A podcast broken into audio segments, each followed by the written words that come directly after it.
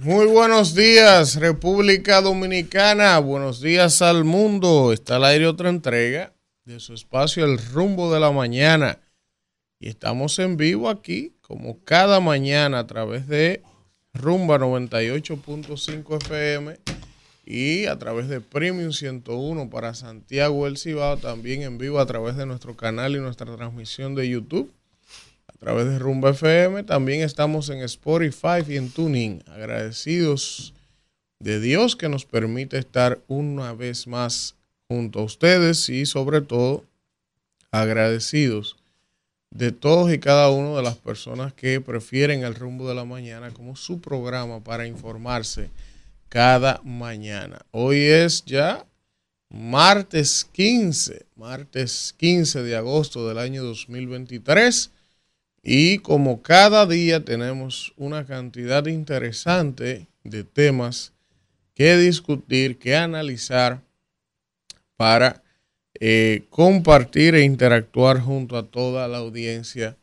de este rumbo de la mañana. Aprovecho para dar los buenos días a mis compañeros que ya están por acá. Víctor Villanueva, Danira Caminero y al señor Matías Caminero, que está madrugando. Ah, Matías Santana, que está por aquí madrugando desde temprano. Vino a justificar eh, la quincena, que hoy estamos a 15, vino a cobrar y a comprar los útiles después de aquí. Señores, buenos días. Gracias a Dios que nos permite una vez más llegar a todos ustedes a través de este rumbo de la mañana, aquí en vivo hasta las 10.30 y como siempre esperando contar con el favor de su sintonía durante estas tres horas y media de transmisión con sus comentarios en el chat, en la línea telefónica, así que esperamos que nos acompañen. Víctor. buenos días, buenos días a toda nuestra audiencia, a toda la República Dominicana y elevar de inmediato nuestras plegarias a las víctimas, eh, heridos, fallecidos en este incendio que ha trastornado no solo la dinámica en la provincia de San Cristóbal, sino también en toda la República Dominicana. Es un escenario bastante tétrico de una explosión que no se tiene todavía información definitiva oficial de su origen.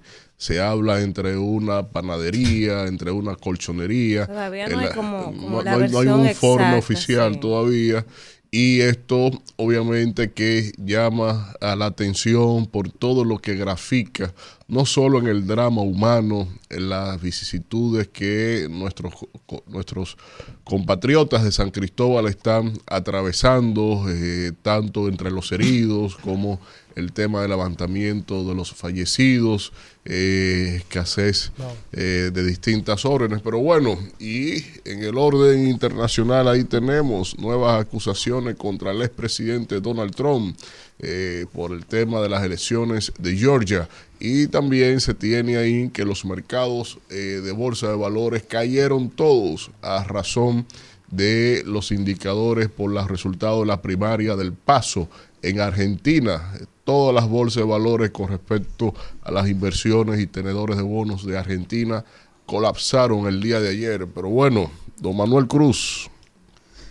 Señores, buenos días para todos ustedes, buenos días al país, buenos días también a todos nuestros amigos de la diáspora dominicana que día tras día pues nos brindan el privilegio de contar con su sintonía desde diferentes litorales del mundo. Buenos días también a toda la gente que nos sintoniza a través de Rumba 98.5 FM y a toda la gente que nos sintoniza desde el Cibao a través de Premium 101.1. Señores, como cada día agradecer a Dios que nos permite estar aquí con todos ustedes en esta mañana, invitarles, exhortarles a que se mantengan con nosotros desde ahora y hasta las 10.30 de la mañana. Miren, eh, Ismael, tenemos imágenes, evidentemente yo espero que no sean imágenes, ¿verdad? De una que andan por ahí, sino del suceso. Eh, que Víctor comentaba de esta explosión el día de ayer, alrededor de las 3 de la tarde en San Cristóbal. Y miren, las imágenes que se han estado viendo desde ayer a través de redes sociales, noticieros, son imágenes propias de un estado de guerra. O sea, eso es una cosa desastrosa para mí. Eh, ha habido varias explosiones en este país en los últimos años, pero yo no recuerdo haber visto algo como lo vivido ayer en San Cristóbal, señores. Eso, esa ciudad evidentemente se paralizó por completo, pero no solo eso. Ahí se está hablando de solo tres fallecidos hasta el momento confirmados, pero es probable que con el paso de las horas ese número se incremente, porque la destrucción que hay en todo el perímetro de esta explosión de vehículos, propiedades, eh, la cantidad de unidades de bomberos que tuvieron que ir ahí de Santo Domingo Este, eh, del Distrito Nacional, unidades, o sea, había alrededor de 15 camiones de bomberos, camiones, o sea, eso fue un desastre. Eso fue un desastre. Eh, y anoche hablaba con una persona que lo llamé para precisamente tratar de recoger algunas informaciones y ya con el pasar de las horas. Sí. Y dentro de lo que esa persona me describía, que no lo he visto en ninguna noticia, evidentemente eh, todo el, pesar, la pena por, por la tragedia, ¿verdad? Pero más que los asuntos de índole material que pueden recuperarse de las pérdidas, él me narraba de manera dantesca el, escenario con el que se encontró. O sea, cuerpos mutilados, una serie de, de, situaciones difíciles. Incluso me dio un dato de que en el perímetro donde estalló este, se supone que fue un, tanquero de gas industrial, un tanque de gas industrial, se dice, hasta que eso se confirme él me contaba que en el perímetro es una zona mm, ah, densamente comercial. el centro. Y que ahí, ahí hay tanto un banco de reservas como un banco popular en el perímetro muy cercano. y me cuenta él, que eso yo no lo he visto en ningún medio, no lo puedo confirmar, pero la, estaba ahí y es una persona fiable, no es una persona, me dice hermano pero yo vi en medio de esa tragedia gente entrando al banco ah, a robarse el banco en el banco. y también Ismael vamos a ir viendo las imágenes. Y también en una tienda de electrodomésticos robándose de inmediato, pero, yo vi una imagen donde estaba montando un herido en un motor para llevarlo a un centro médico y ahí en ese mismo momento que le estaban montando en un motor, otro con un t rojo le, sacó, le, robaba algo. Es una, es una cosa que de verdad, mira, la solidaridad, ¿dónde ha quedado? o sea, claro, evidentemente esos son ladrones, porque no, no, no se Son desalmados. Son ladrones. Pero, en medio de, una, de una tragedia como esta, que todavía en pleno momento usted no sabe las repercusiones, porque usted no sabe si eso va a provocar otros estallidos en los lugares vecinos, lo que todo el mundo debe estar enfocado en guarecerse, en socorrer los heridos, en preservar la vida. E, eso es como el instinto natural de una persona normal. O sea, yo quisiera que un psicólogo, un psiquiatra me describa a mí cómo en medio de un momento como ese, no. Donde, donde, donde el instinto humano debe ser el de preservar la vida. Son. Entonces tú lo que haces meterte a robar. O sea, es una vaina que yo no comprendo. eso. Agustín decía que esos son homóflutos, que no tienen alma. Son gente que, como carajo, en medio, del drama, de la circunstancia, de, de lo que impera es el auxilio. El auxilio, usted va a estar pensando en eso pero no fue uno ni dos. no, eran pandillas. Bajaron para allá a buscar lo que, todo lo que aparecía. El señor que me perdone, no se encontraron con otra persona. A la luz del día, porque no fue en la noche. Yo vi videos de gente saqueando en la tardecita y en, vivo, cayendo cosas del cielo, ellos saqueando. Eso realmente es dramático. También se vivió un momento de drama en el hospital Pina de San Cristóbal sin electricidad. Es un hospital, mire, es de la red pública de hospitales, es uno de los hospitales más, tétricos en términos de infraestructura. La, eh, vi una información de Milton Morrison que él explicó algo y hay que darle la información. Ah, Temprano se dijo que el hospital se había quedado sin energía fruto de las averías propias de la explosión. eso implica y que entonces eh, la planta supuestamente estaba dañada. Dijeron temprano en redes sociales. Ahora, después vi una declaración de Milton más tarde que él desmintió eso. Milton lo que dijo fue que la explosión se produjo a las 3, que evidentemente en el cableado o transformadores de la zona había un video de un poste de luz que estaba cogiendo fuego. Hubo una avería, cortaron, pero él explicó que inmediatamente unos 20 o 30 minutos después buscaron la manera de que el hospital, pues, evidentemente, tuviera, la energía. Eh, y él dice que la planta estaba funcionando, dice que no es cierto que la planta estuviera dañada, que sí hubo un corte, pero fue de unos minutos por el propio, la propia situación. Un relato una empleada que dijo que duraron unos 30, 35 minutos solamente sin electricidad y que fue un área focalizada dentro del hospital. Pero al final y al cabo, eh, también la capacidad del hospital.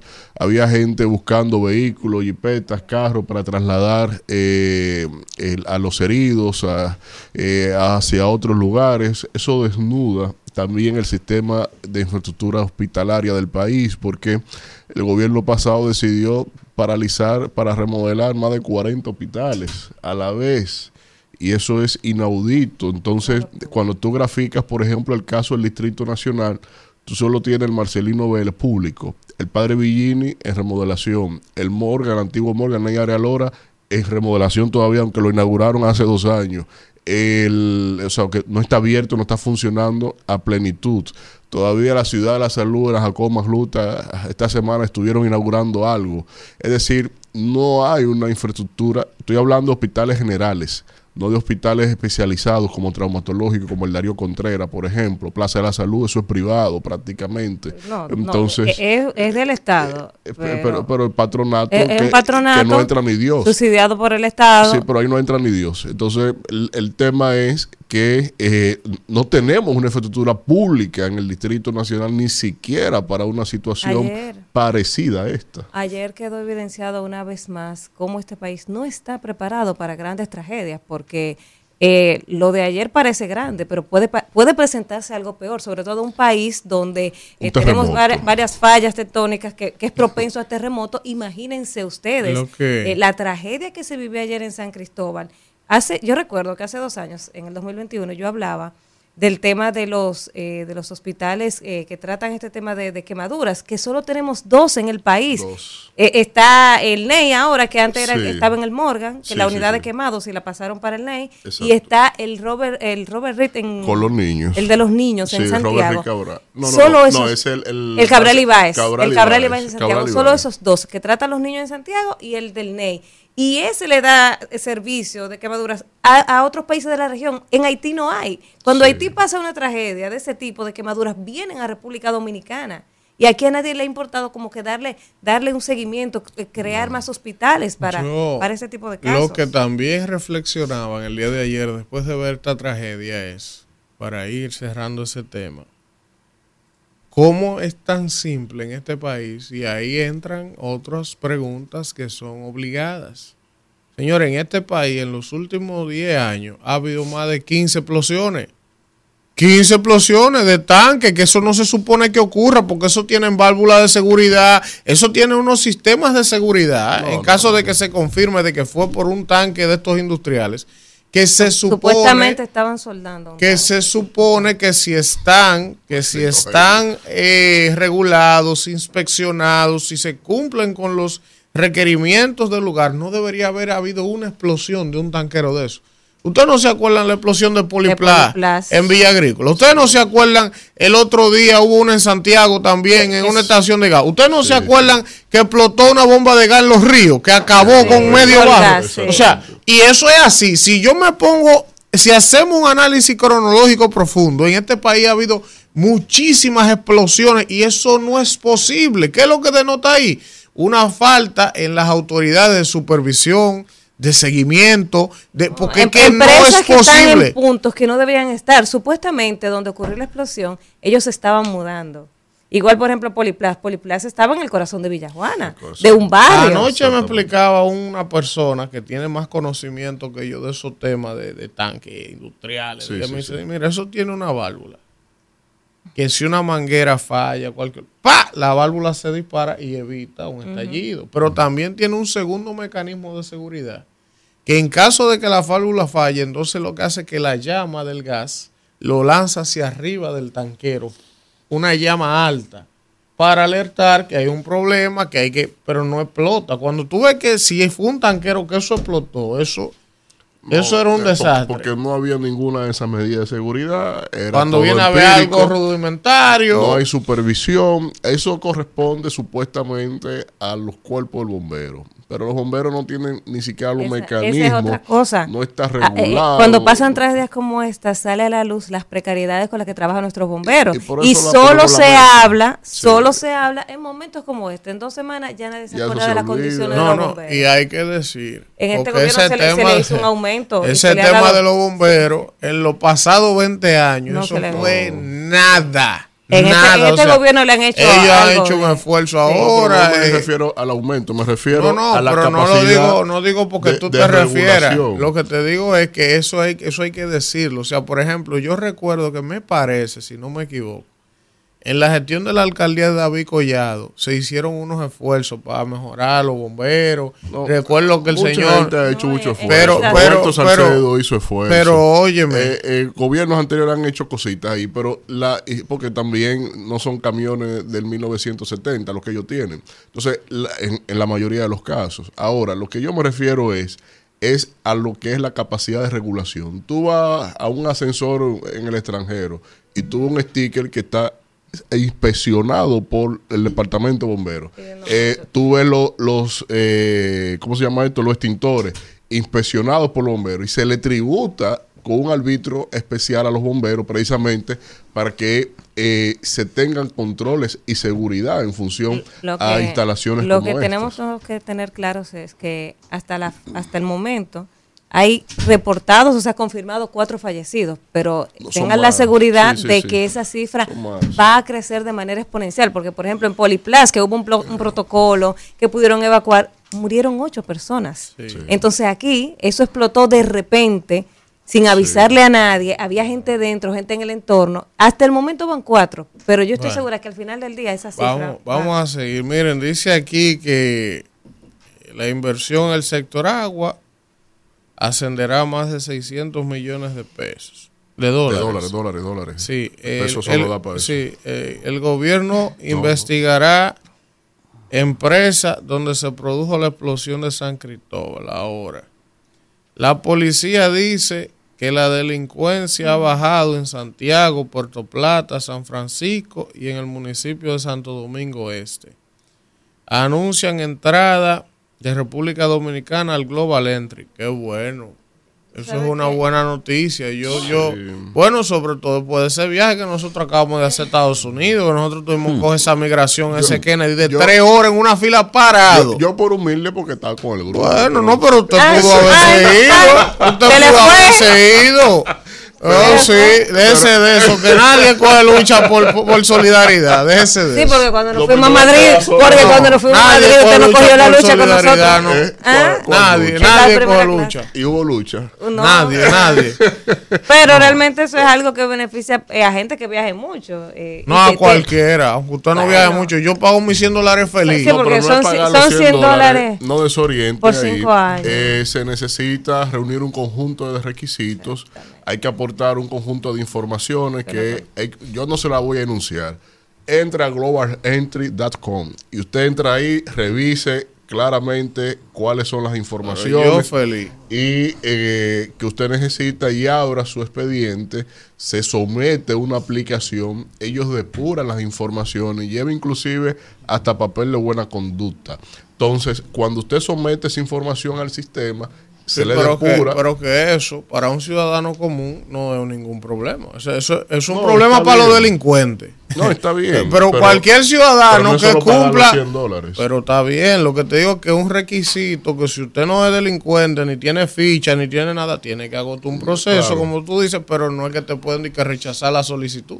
Eh, si, tú, sí. si tú no cumples con algo. Es una aplicación. Está bien, pero, que la, pero la depuración te la van a rechazar te la van a rechazar si tú cumples con algo. Y si un ciudadano común que no tiene ningún problema con la ley, que no tiene ningún problema, que, está en regla y tiene su visado, no tienen por qué rechazarse. Ya ustedes, no, ustedes no vuelven a pasar por eso de ninguna manera, no importa que tengan eso o no lo tengan. Ustedes todos quedaron grabados ahí en el servicio de inmigración y ya esa gente sabe que con lo mucho que jodió un individuo en, ese, en esa fila, desde que nos vean a nosotros llegar ahí, se pasen por aquí y vengan derechito para que no vuelvan a hacer ese desorden. Buenos días, señor. Porque se silenció en ese aeropuerto, Dios mío. Miren. Entre horas hasta yo. Dice la palabra hoy. Vengan a mí los que estén cansados y agobiados, que yo los haré descansar. Eso es Mateo 11. Mateo, Matías. Bendiciones. Eh, capítulo 11, versículo 28. Miren, primero darle gracias a Dios por todo. Ustedes saben que yo soy de San Cristóbal. Yo ayer andaba como la canción de Alejandro San con el corazón partido. Porque mi pueblo es una, una. A pesar de que soy de Yaguari, yo me crié en San Cristóbal estudiando. Es más, yo tengo tanta gente querida en San Cristóbal como, como en Yaguate. Y es un pueblo muy laborioso y esa comunidad de esos alrededores también. Hay gente que está desaparecida, que su familia no sabe el paradero de ellos. Gente que quedó debajo de los escombros. La esposa de Toledo, que era un comerciante ahí, su hija murió. Una jovencita de 17 años de mi pueblo, pero de un campo de mi pueblo que se llama Semana Santa, murió. Un niño de cuatro meses también murió. Hay gente en la unidad de quemados aquí en el ley Arias Lora Quiero decirte, Víctor, sin ara de politizar nada, que gracias a Dios a que Danilo hizo el hospital Pina Nuevo. Tú dijiste que, tú dijiste, sí, sí, eso quedó como un hospital de primer mundo, que fue lo que sostuvo ese acontecimiento. Las clínicas privadas de allí, allí se unieron todos los médicos de los distintos centros privados, la comunidad se unió, eso fue algo devastador. Eso fue una cosa, coño, que, ni siquiera una película de, Hollywood la puede construir una escena tan, tan dantesca y tan tétrica como esa. Hay gente que tiene diarrea todavía hasta ahora. Yo se lo estoy diciendo porque yo conversé con gente. Sí, gente que está en un estado de ánimo deplorable, desequilibrado totalmente. Eh, el, ahí había un colegio, suerte, que, están de vacaciones. Está el colegio Más Enrique. Wow el Más Enrique Ureña, que es uno de los colegios históricos. Exactamente. Ya a las 3 de la tarde se supone que estamos en el final de la jornada laboral de, de, algunos trabajos de allí, porque también hay, es una zona, muy, muy, comercial. Ahí había una panadería circundante. Ahí había una fábrica de plástico que se dice que era que iban a dar un primer Picasso porque eso iban a convertirlo en un parqueo y que supuestamente llevaron a despegar un tanque de gas a un soldador, soldando al lado de un tanque. Oigan, la, hay, muchas versiones, hay que esperar, será, será, será. Yo no creo que los bomberos nuestros tengan, y me perdonan, la capacidad para hacer el expertise de lo que aconteció. Si no hay testimonio de personas que, hubiese, que quedaron vivas, que, no, creo, que, lo que estén cerca de ahí, exactamente, puedan, puedan dar el testimonio de lo que allí aconteció. Pero lo que allí aconteció fue algo fuera de serie. Esa vaina parecía una película de, de, guerra. A dos cuadras. Un misil de Putin que cayó ahí. A dos cuadras de, del hecho. Eh, se estremecieron las casas. no, no, no, no, lejísimo. No, no, y se, no, se estremecieron. Se le rompieron los cristales. Se estremecieron. Eso que tú dijiste también, Nanira. Mira Y me perdonan que me extienda de, la, de, lo, de, lo, de lo desarmados que son las personas que en medio de la desgracia estaban robando. Pero que eso no se trata de, una, de un accidentico. No señores, mira lo que pasó ahí. Una de las mejores imágenes la tiene Univisión. Tú sabes que aquí hay un equipo de Univisión que trabaja y hacen un trabajo extraordinario. Mira eso. Mira. La cantidad de vehículos, sí, que iban pasando. Que iban pasando. Hay una empleada del Banco de Reservas también que murió. Eso es una cosa que eso no tiene descripción ni comparación en la historia, lo que pasó en San Cristóbal. Mi pueblo se estremeció, mi pueblo se debató. Y también eh, ayer. Miren eso. Ayer, eh, otra tragedia ahí en San Cristóbal. Ah, defogaron la presa. Defogaron la presa. Defogan la presa. Eh, en Muchagua, la presa de Valdesia. Usted sabe que comprende el circuito de, de. La presa de Valdesia está instalada entre dos provincias, ¿ustedes sabían? Entre la provincia de San Cristóbal y la provincia de Baní. De un lado está Nizao, la varía, el, contra el Barce de la varía, de ahí es mi mamá, de ahí pasaba yo mis mejores años de vacaciones en ese campo. Entonces por aquí, que colinda con los cacao, que colinda con, con, con Cambita, con la loma de Cambita. Oh, pero maldito, si ustedes van a desfogar la presa, la, la, la presa, si no hay algo apremiante que no se puede aguantar, primero se desfoga paso a paso, se van levantando las compuertas, porque yo me quería viendo las compuertas en el contraembalse de la varilla. Despacio, ¿verdad? Y si van a desfogar la presa, entonces de noche, porque no hay forma de tú eh, avisarle a la gente. Por, por ahí va mucho. ¿Ustedes saben quién se va a bañar mucho por ahí? José Ignacio Paliza. Se iba. A bañar. No, no, va, porque por ahí hay unos balnearios hermosísimos. Sí, sí, sí. Es mucha agua. Sí, una cosa. Yo, he, yo he ido, yo he estado, yo he eh, estado. Eso es precioso por ahí. yo he estado todo el río abajo. Cuatro muertos. Ya apareció, eh, ya recuperaron. Parece, profesor, que el demonio estaba regado por San Cristóbal ayer. Eh, hay que destacar que las autoridades hicieron un gran esfuerzo, eh, se trasladaron parte de, los equipos médicos, de, los bomberos, de manera, rápida. el, el, gobierno, el presidente mandó al, ministro de la presidencia. Eh, hay una llamada donde... estuvo atento. Sí, claro, estuvo atento. Usted sabe que hay gente que no entiende también alguna cosa de seguridad. Que el presidente estaba hablando con José Montá, el alcalde, por teléfono. Y mucha gente decía, pero él está 15 minutos, ¿por qué no viene? Porque el presidente no, se puede poner. No, no, Porque la gente tiene que saber eso también. el presidente no se puede exponer. ni exponerse, ni, ni, ni, él está para exactamente. eso. Está para coordinar, exactamente. como lo estuvo haciendo. Él tuvo y lo dijo en alguna actividad en Palacio. Se mantuvo atento a eso. El ministro de la presidencia, Joel Santos, estaba allá. El viceministro Benny Metz, que es de allá, que es viceministro de la presidencia, eh, amigo nuestro, también estuvo allá. Eh, toda la clase política de San Cristóbal se unió, cogió para allá también. Cogieron para allá a los síndicos de distintos municipios.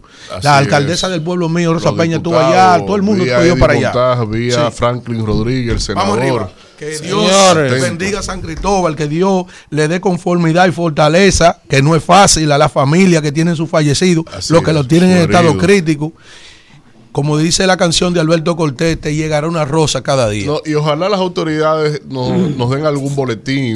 Eh, vamos a estar atentos a ver, trabajando, para, para uno saber qué se necesita también, porque uno tiene el ánimo de colaborar, de apoyar, de ayudar a cualquier visitante. Eso ahí perdió gente, vehículo, que eso no tiene madre, perdió casa, aparte de la vida. Pero el daño material también fue. hay que ver las aseguradoras y hay que ver eh, las empresas afectadas del entorno que estaban aseguradas. Tienen, porque aquí porque no hay una cultura de, prevención. Aquí la gente hace inversiones millonarias en un negocio. No, le pone en las provincias más. En las provincias no le pone un seguro. Es mucho más acentuado. Señores, eh, la Procuraduría General de la República ya también se sumó a las investigaciones contra Wander Franco. El equipo ayer lo sacó y lo puso en la lista restrictiva. Eso quiere decir que él no va a estar cobrando, está apartado del equipo, él no viajó a San Francisco, el equipo se fue a una serie de tres juegos allá. Ah, eh, ahora salió en cuanto a ese caso, Elwin, que no es la menor con la que supuestamente anda circulando la foto. Es una que, él tuvo hace Él tuvo, pero que es reciente, de 17 años, es un caso de ahora, de, el mes pasado, de julio, que está hay una querella en, su contra. Él está complicado ese muchacho, lamentablemente, está complicado. Vamos, Isidro, a una pausa. Y regresamos ya con el inicio del bloque de comentarios. Hoy tenemos plato fuerte, hoy tenemos a Juan Ariel Jiménez con nosotros. Eh, vamos a hablar de muchos temas interesantes con Juan Ariel Jiménez, miembro del Comité Político del PLD y exministro de Economía, de la República Dominicana, destacado economista, profesor de Harvard, ustedes lo conocen. Y también va a estar con nosotros Fellito Suberví ¿eh? director de la CAS, vamos a hablar de agua, vamos a hablar de gobierno, de bueno, política. Qué bueno, qué bueno que él viene, porque ayer se firmó el pacto del agua, que tiene que ver con instituciones como INAPA, la CAS y los distintos que CORA. No han firmado. Y ¿Cómo? Que los hay, partidos. hay, partidos que no han firmado, que el presidente hizo el llamado y que espera que aunque después que pase la campaña... el llamado no es por la prensa. Vamos a la pausa. Vámonos. 7.30 de la mañana y vamos de inmediato a arrancar con los comentarios para este martes 15. El turno de nuestro coordinador, el señor Elvin Castillo. Gracias, gracias Danira y gracias a toda la gente que se mantiene en sintonía con este rumbo de la mañana cuando son las 7 y 30 minutos, aunque evidentemente el tema del día es esta tragedia de la provincia de San Cristóbal y estaremos a lo largo del programa dándole seguimiento tratando de recabar información actualizada sobre esta tragedia, tenemos que continuar con otros temas de interés general.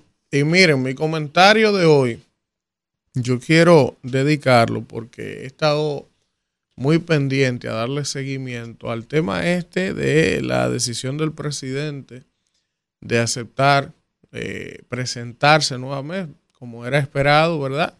Eh, a la nominación presidencial del PRM y cómo se recompone el escenario político en República Dominicana después ya de la oficialización de la aspiración del presidente.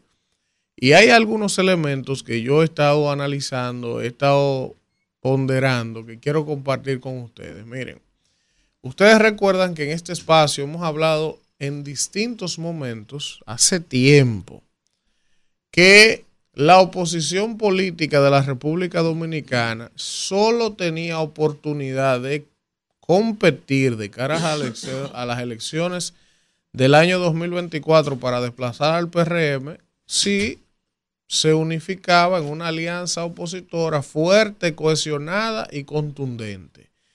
De esa manera, es el único escenario en el que yo y la mayoría de entendidos vemos la posibilidad de desplazar o amenazar, que tampoco es que es un hecho matemático y aritmético, ¿eh? las posibilidades de que el presidente se mantuviera en el poder más allá del 2024. Hay una máxima que yo siempre la he externado y la he comprado. La oposición no gana elecciones, los gobiernos la pierden. Y es verdad que la inflación, una serie de temas que han ocurrido en los últimos tres años en República Dominicana, que han impactado de manera directa la economía, el bolsillo, la calidad de vida de la gente, por las razones que usted quiera. Inflación, una inflación importada, eh, situaciones que se escapan, eh, la, la pandemia, la guerra, puede haber mil razones, mil explicaciones que usted me dé. Ahora, desde el punto de vista fáctico, la gente lo que percibe es que su calidad de vida, su economía y una serie de factores han desmejorado. Y eso es así. Entonces, de manera inequívoca, es imposible que haya un escenario económico adverso para la mayoría de los ciudadanos, del que tiene un pequeño negocio, del que está luchando todos los días, y que eso no se extrapole al escenario electoral en unas elecciones. Eso es imposible por más que a mí me digan que el presidente tiene 55, que tiene 60, eh, o sea, eso por un lado. Ahora, eso es una cosa, eso es una cosa, y que la oposición haga lo que tiene que hacer es otra muy distinta. Usted le pregunta a gente de la oposición y le va a decir, no, es que todavía hay tiempo, los plazos están definidos, tenemos que esperar que se define el escenario interno del PRM eh, para ver qué va a pasar de manera interna con todos esos candidatos, los que van a salir descontentos. Y todo eso es verdad. En política hay tiempos y momentos que tienen que cumplirse de manera obligada. Ahora bien, yo percibo, yo puedo estar equivocado, pero yo percibo que hoy, 15 de agosto del año 2023, la construcción de una alianza opositora fuerte, cohesionada, compacta, unificada en criterios y objetivos, está lenta y está rezagada para lo que debiera de haber tenido a esta fecha. Yo sé que es difícil usted construir una alianza desde la desconfianza, desde los procesos que ha vivido el PLD de, ruptura, en Miguel, eso no es fácil, construir consenso, armar una boleta, todo el mundo tiene que ceder algo. Eso es complejo el proceso. Por eso, ustedes se acuerdan que yo les decía hace meses, hace seis meses, señores, eso hay que empezarlo a trabajar ahora. Eso hay que empezarlo a trabajar ahora porque eso toma mucho tiempo. Ellos, entre el ego, la soberbia, no, eso es su momento, en su momento bueno, pues hoy 15 de agosto yo les digo a ustedes que aunque a mí me digan lo contrario, yo siento que esa alianza está lenta y está coja. Que podrá más adelante eh, concretarse. Eh, bueno, eso, eso en veremos. Eso en veremos. Ahora, lo que sí yo les puedo decir a ustedes es que desplazar del poder un gobierno con un solo mandato, número uno, un solo mandato, un presidente que a pesar de todo lo que pueda haber ocurrido, de situaciones, de complicaciones, de, de cuestionamiento, él ha logrado mantener una coraza en su entorno.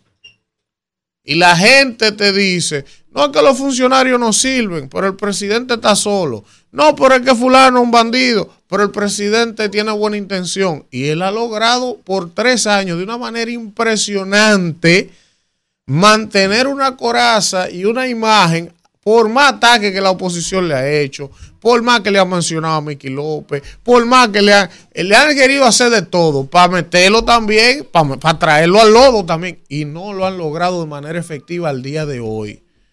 Entonces, ¿qué le estoy diciendo con esto? Que a pesar de que el escenario económico es fundamental para los procesos electorales, que a pesar de que la luta cara, de que los servicios se han desmejorado, de que hay muchísimas cosas que se le pudieran criticar al gobierno, la figura, la figura del presidente mantiene niveles importantes de valoración en muchos sectores todavía. La oposición no ha logrado, hasta el día de hoy que yo les estoy hablando a ustedes, traer a Luis al escenario de que su imagen empiece a afectarse. Y si ellos no logran eso desde el punto de vista electoral, sumado a dar una demostración contundente de cohesión en una alianza, son muy difíciles las posibilidades que tienen de desplazar del poder a el PRM y Luis Abinader. Se los estoy diciendo hoy. Hay mucha gente que cree que la política es de sentimiento, de lo que yo quisiera. Mire, mi hermano, Leonel cogió en el 2020 5% y con los aliados ellos que 8%. Y meterse de 5 a 30 como él anda ahora es una vaina titánica, es una vaina digna de estudio. Pero con 30 no se gana, con 32 no se gana, con 33 no se gana. Usted está muy lejos de ganar unas elecciones. Entonces, ¿qué es lo que quiere decir eso? Que la fuerza del pueblo Leonel está lamentablemente para ellos y sus aspiraciones condicionado obligado a lo que Danilo decida. Y el caso del PLD, Danilo y Abel, es todavía peor. Yo vi anoche mediciones que el PLD, por ejemplo, en el distrito, anda rondando el 13 y el 11%.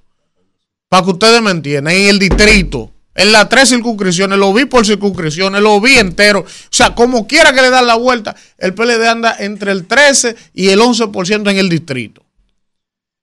Entonces, la única posibilidad que tiene la oposición de amenazar o desafiar o intentar desplazar del poder al PRM es concretando una alianza sincera, franca y cohesionada. Pero yo reitero, esa alianza al día de hoy, 15 de agosto, yo la veo coja, tuerta, uno amague, Miguel Valga con un 0.5% y dice que yo me salgo, yo no tengo eso, que yo qué, pero hermano, y usted está en condiciones de eso, y me excusa, ingeniero, con el respeto que usted me merece. Pero ni usted ni su partido están en condiciones de que de estar y que desmarcándose de nada, porque ¿para qué? Ojo, yo reitero, si siguen los esfuerzos como van, Fuerza del Pueblo enfocado en su asunto, tratando de crecer de manera desenfrenada, mucho trabajo, mucha metodología, muchos esfuerzos, pero por más que hagan solo no puede. ¿Eh? Entonces, si Danilo mantiene tu, su tosudez y una parte del PLD de entender que no, que nosotros vamos solos, que nosotros, eso no va a pasar de ahí. La Fuerza del Pueblo se va a quedar como la segunda fuerza política del país, Luis se va a mantener cuatro años más y el PLD compelido a desaparecer como partido mayoritario. Ese, es el escenario de hoy, porque veo unos niveles de arrogancia, de soberbia, de todos los lados, para lograr construir esa alianza que debería construir la oposición en función de sus intereses. Y sin alianza, escríbanlo ahí. Luis sigue cuatro años más sin problemas. Vámonos, Isidro. Rumbo de la mañana. Escucha todo el contenido premium del equipo más preparado del país, desde cualquier lugar y a cualquier hora, suscribiéndote en nuestro canal de YouTube, Rumba FM.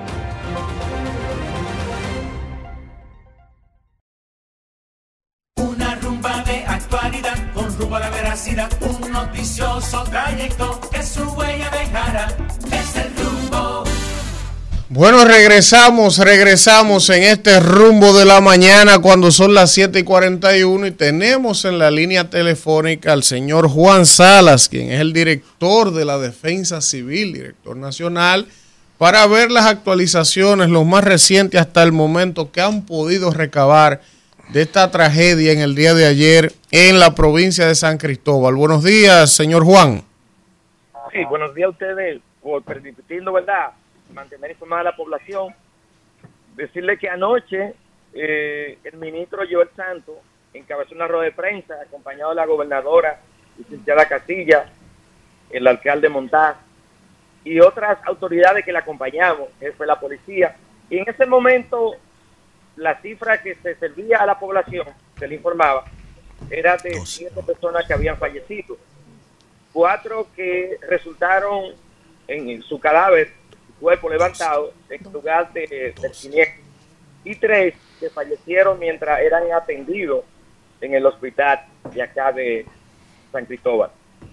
A ellos suma, lamentablemente, 36 personas que llegaron a diferentes eh, instituciones de salud para ser atendidos.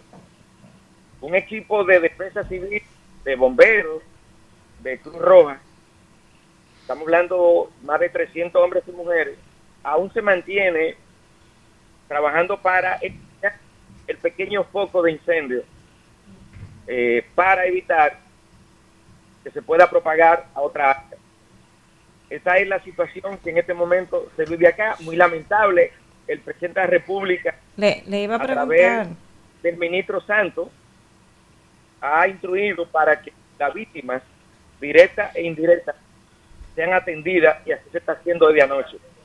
Le iba a preguntar precisamente cuál es la situación en, este momento eh, del fuego, si ya lo han podido sofocar por completo, eh, qué tanto queda, o sea, cuál es la situación a este momento en este momento, un poco el panorama. a través del uso de unos drones que permite establecer el nivel de calor en un área específica, estábamos concentrados, el equipo de bomberos y otras instituciones, eh, estamos apoyando acá, porque había una amenaza de un cilindro eh, que contenía LP entonces se estuvo trabajando esa área toda la noche para enfriarla mientras se iba sofocando el incendio. Nos concentramos en esa área, la instrucción que tenía el comando que estaba encabezando de bomberos esta acción.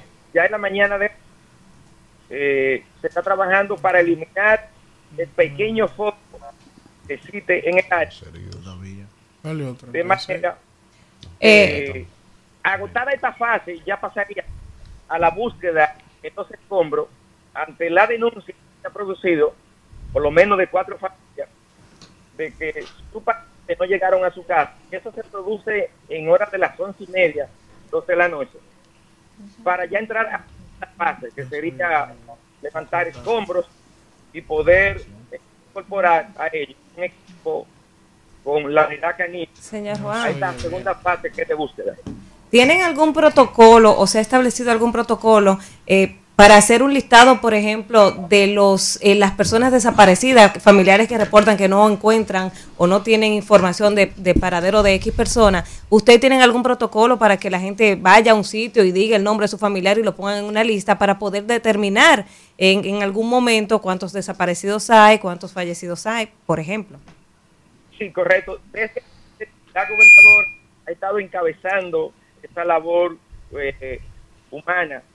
Para ello ya Salud Pública ha desplegado una carpa para atender desde el punto de vista psicológico a las víctimas directas e indirectas de este fenómeno. Eh, se está estableciendo contacto con los dueños de los diferentes establecimientos comerciales para que el levantamiento sea cruzado con la información que en este momento eh, se tenían de personas que Mm, laborando en las diferentes empresas.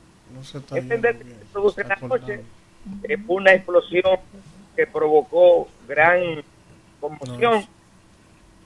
Esto implica entonces que en este momento se está haciendo levantamiento con la familia y con los dueños de establecimientos sociales. Bueno, gracias, gracias a Juan Salas, presidente de la Comisión Nacional de Emergencias y director de la Defensa Civil por estar con nosotros estaremos dándole seguimiento. el dato. Dándole seguimiento más adelante a eso. Sí, eh, eso es una información que trae Diario Libre de que ya ha aumentado a 12 la cantidad de fallecidos. Según un reporte del alcalde de San Cristóbal. Miren, aquí me pasan también la información eh, que es importante difundir que dada la tragedia de ayer en San Cristóbal, el Hemocentro Nacional estima que se va a necesitar el incremento de donación de sangre, por lo que los scouts dominicanos eh, están organizándose para que convoquemos a todas las personas que puedan donar, vayan hoy al Hemocentro Nacional de manera voluntaria.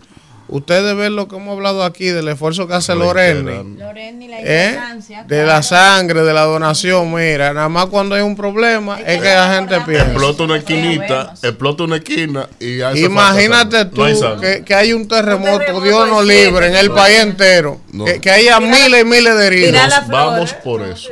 Nos vamos a ir por falta de sangre.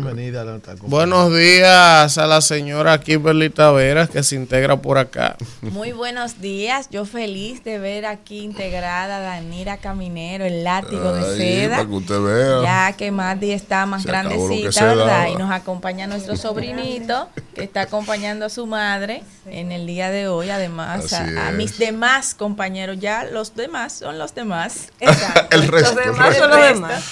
Nada, el país conmocionado con esta tragedia que ha acontecido en San Cristóbal. La verdad es que hay mucho que analizar. Yo en mi comentario espero poder hacer un análisis de la situación de los bomberos en el país, de su educación, de su formación, de su dependencia Estaban cansados de la municipalidad y de también de las competencias que tienen. Además, eh, espero poder hacer una comparación con lo que pasó en Maui, en Hawái, mm. eh, que aunque no fue el, la misma causa, pero sí vamos a tener mucho de eso en el país. Las imágenes casi similares. Cuando uno ve las imágenes de San Cristóbal y ve la de Maui, mira. Vamos con la gente, temprano. Buen día, ¿quién nos habla y de dónde? Buenos días, Elvin. Quiero que me dé un minuto para expresarme. Eh, sobre la fuerza del pueblo. La fuerza del pueblo se ha convertido en un partido que no le quiere dar paso a nadie, se creen ganados eh, yo puse un movimiento a nivel nacional y no se nos da la oportunidad de demostrar la fuerza del movimiento. Todos están idiotizados. Que tengan buenos días. Gracias. Buen día. Buenos días, ¿cómo están ustedes? ¿Quién nos habla y de dónde? Durán, Durán Herrera, ¿cómo están? Adelante, Durán. Mira, hermano, este, tu comentario perfecto. Eh, veo una, una, una gente que se lo cree en todo. Ellos, una, una oposición timorata yo, yo pensaba que ellos iban a anunciar, cuando el presidente anunciaba, ahí le iban a dar el golpe de efecto. Y no, se quedaron en el aire, están, están soñando, no sé, no sé qué es lo que van a hacer. De otro lado, miren, en cuanto al asunto de la sangre, mira, si el Estado no crea una forma de ayudar a las personas que donen sangre, que tú tengas prioridad en, los en los bancos, prioridad en, tal, en diligencias en la cédula, prioridad en algo, hay una ayuda que tú te estimule para tú para tu poder ser donante. Usted donante, ah, pues venga por aquí. Sí, con prioridades. Nuestra amiga Lorenny y lanzó un proyecto que incluso llevó al presidente al lanzamiento. El presidente se comprometió a apoyarla. Y Lorenny, miren, ha hecho alianza con Caribbean Cinema, con tiendas de libros, para que a la gente que done darle premios, descuentos, motivaciones, pero desde el Estado, porque eso hay que decirlo, han bloqueado el proyecto de Lorena. Si el presidente le dio instrucciones al de, la, al de la Cruz Roja, al del Hemocentro, al de Salud Pública, apoyenla, ayúdenla. Y cuando ella va a las reuniones, la bloquean, la cierran, no le dan la intu porque hay un negocio detrás de la sangre. Un negocio groseramente asqueroso, mucho dinero. Mucho dinero. Entonces, ¿Tú no te recuerdas un lío que pasó una vez ahí en la Cruz Roja? Porque es que hay muchísimos intereses. A tiro, en la Cruz Roja, por dirigir la Cruz Roja. murió la señora. Eh, eh, ¿Cómo es el apellido de ella? La que tenía toda la vida. Sí, y los hijos se estaban matando. no, ni, siquiera los hijos, había otro que quería asumir. Ya tú sabes, si están tirando tiros, tú te imaginas lo que hay ahí. Buen día, ¿quién nos habla y de dónde? Coño, no hay piedad. Dani de los Adelante, Dani Duvergé.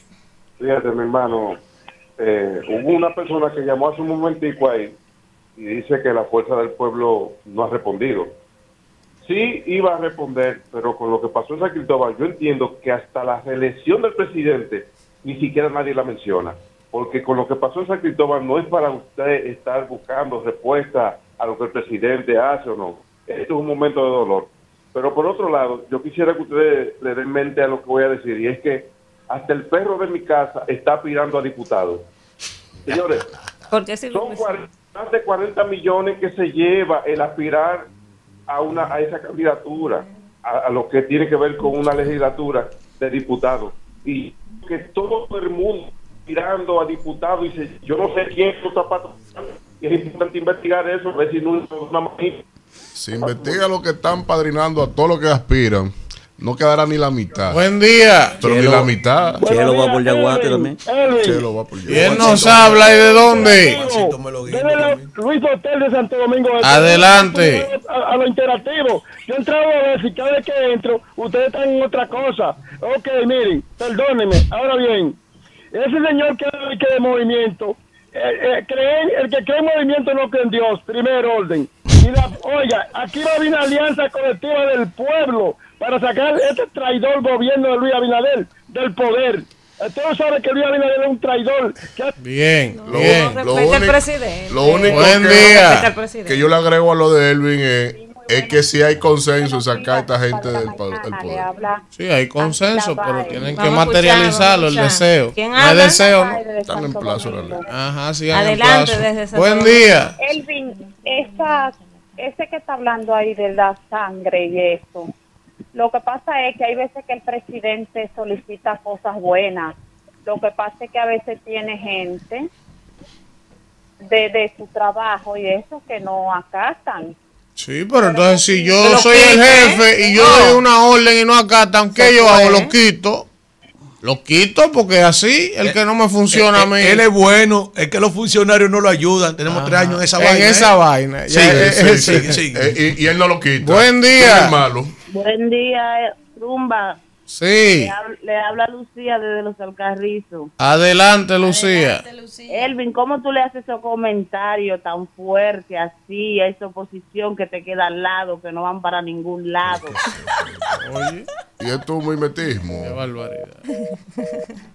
Buen día. Se la, se la han aplicado. Están puestos Víctor. No le están dando duro. Porque él se ha puesto a luchar y ahora. Yo voy a decir lo siguiente. Buen día. Ustedes gozan. Ustedes gozan todo eso, ¿verdad? Claro, porque Vamos no a la intenso. Ah, cuando yo me Buen día. No, sacuda, no, porque usted, porque usted no es un interactivo. Usted es un interactivo. No, no, no. Porque si así, lo que hacemos es que la silla suya traemos a Bigote un día, otro día, porque usted no puede. A Bigote. Mire, mire, si él se va igual, si él se va igual, déjeme al compañero tranquilo. Déjeme al compañero tranquilo. Buen día. el interactivo a su compañero usted y que yo, yo, ah, pero es que tú también lo insultas, ¿ves? Buen día, ¿quién es? El único que le responde a los oyentes Pero yo me he quedado callado. A, veces, a veces. y cada vez que le damos un leazo a Luis, no va a hacer, mm, Tú no ves que hay que decirle. Para que quede aquí ya, mm. Tú no ves que hay que decirle. Usted va a dar la gracia o va a decir algo. Va a dar la gracia Buen día. o va a decir algo. Buen día. Hay que ser agradecido, Víctor, hay que ser agradecido. Buen día. Buenos días, hermano mío. ¿Quién nos habla y de dónde? Su hermano, su hermano. Adelante, Rafael. El dueño interactivo que me coloque ahí. quiero- porque le estoy dando vida. Yo quiero, Víctor, cállate, por favor. Usted me puede callar a mí 10 veces. sí, yo soy su hermano, yo tengo derecho. Yo tengo derecho porque yo soy su hermano. Derecho adquirido tiene. Oye, óyeme, óyeme. Eh, yo quiero decirle que la oposición en la República Dominicana, ella es muy bien, pero ¿qué sucede? Que no tienen, no tienen programa, porque es que no hay programa, ellos no tienen derecho a hablar, porque es que ellos lo mismo que dicen es lo que dicen en el 19, lo mismito que estaban diciendo en el 19, eso mismo están diciendo hoy. Entonces no, no, no hay motivo. De, No, de- de- no es lo mismo, Rafael, porque en el gobierno estaban que ellos antes. que Luis- que- que Luis No es lo mismo. un cuarto fuera del país. El que dice lo mismo que en el 19 es Abinader. Buen día. Revísalo. días, buenos días. Buenos días, doña Rebeca. Doña Rebeca, buen día. Ay, Dalmira, qué bueno que tú estás ahí. la voz femenina que siempre está a tiempo. Gracias, no, también tenemos otra voz femenina. No te pongas, tú sabes. Eh, ella siempre llega tarde y, y, entonces no solo eso, llega tarde y empieza a hablar de lo mismo que ya ustedes han hablado y ventilado. Yo no llamé para eso, yo no llamé para eso. Está bien. Miren, hay una cosa que es importante que nosotros eh, tenemos que impulsar, que es los trabajos específicos de cada una de las organizaciones. Por ejemplo, el Ministerio de Trabajo tiene el departamento, la Dirección General de Higiene y Seguridad Industrial. Esa área tiene que vigilar de que en cada una de las empresas que existen exista un comité mixto de seguridad y salud en el trabajo, en el cual debe ser de forma eh, un representante del empleador y representante del trabajador, para que se vigile que todas las condiciones dentro del área de trabajo sean las eh, buenas para los trabajadores que están ahí y defender ellos lo que es su integridad física, ergonómica, eh, psicosocial, eh, química, o sea, hay, hay, son seis en total. Lamentablemente ahí falla todo eso. Y eso es una necesidad que el país tiene que abocarse de, de hacer lo que hay que hacer para que no pase este tipo de cosas, principalmente en empresas que trabajan con químicos. A mí me dio una pena enorme ver cómo muchísima gente se estaba aglomerando alrededor de ese espacio. Ese humo inhalado por las personas que iban a ver, ya eso es detrimento de la salud de esas personas que deben de chequearse los pulmones, porque eso lo que hace es endurecerlo y eventualmente le puede dar cualquier situación. Gracias, Rebeca. Buenos días, ¿quién nos habla y de dónde? Buen día, rumbo de la mañana, Marta Pérez de Pantoja. Adelante. Elvi, cuando tú vayas a hacer un comentario como el que tú hiciste ahorita sobre el presidente, dable la patillita a Víctor Qué barbaridad. Ahora están puestos ahora. Buen día. Al que le bajó el guion, que, que lo mejore, porque ustedes no me van a inmutar a mí. ¿Quién nos habla y de dónde? Yo sé para dónde voy. A sacarle ustedes del poder. ¿Quién nos habla y de dónde? Tómenselo ustedes. Héctor Núñez, Santo Domingo. Adelante, hermano. No, es que no tiene nada que decir. Buen día. Pues ni sabe que era lo que iba a decir. No tiene nada que decir. Él no dijo nada para ningún lado y oye. Buen día. ¿Quién nos habla y de dónde? Buen día, equipo. Alfredo Zapata. Adelante, Alfredito. Yo sí, yo sí tengo tema. Y voy a hacerle un poco de tu tema, Elvin.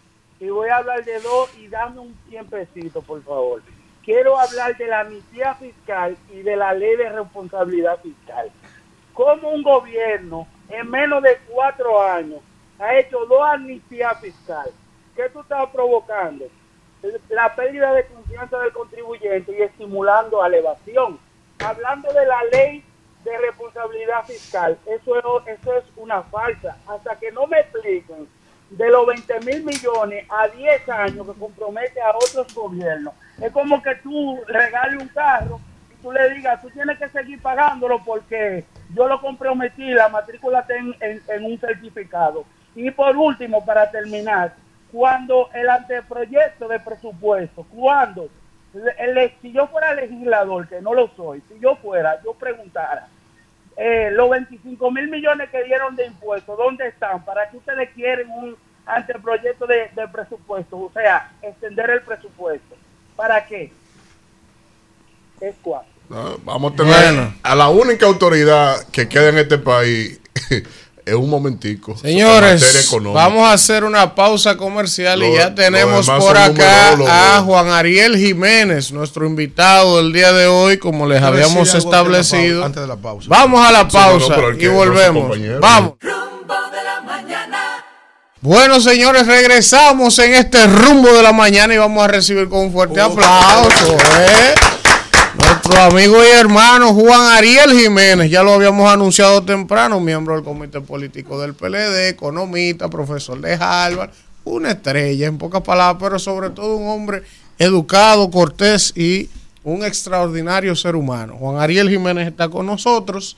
Vamos a hablar de muchas cosas interesantes en la mañana de hoy. Primera vez en cabina porque lo habíamos entrevistado muchas veces por Zoom o por teléfono, así que se está estrenando el hombre. Bienvenido, hermano. buenos días, buenos días. A la descripción que acabas de hacer, yo le añadiría y amigo de ustedes. Ah, claro, Eso claro. Es importante. es así.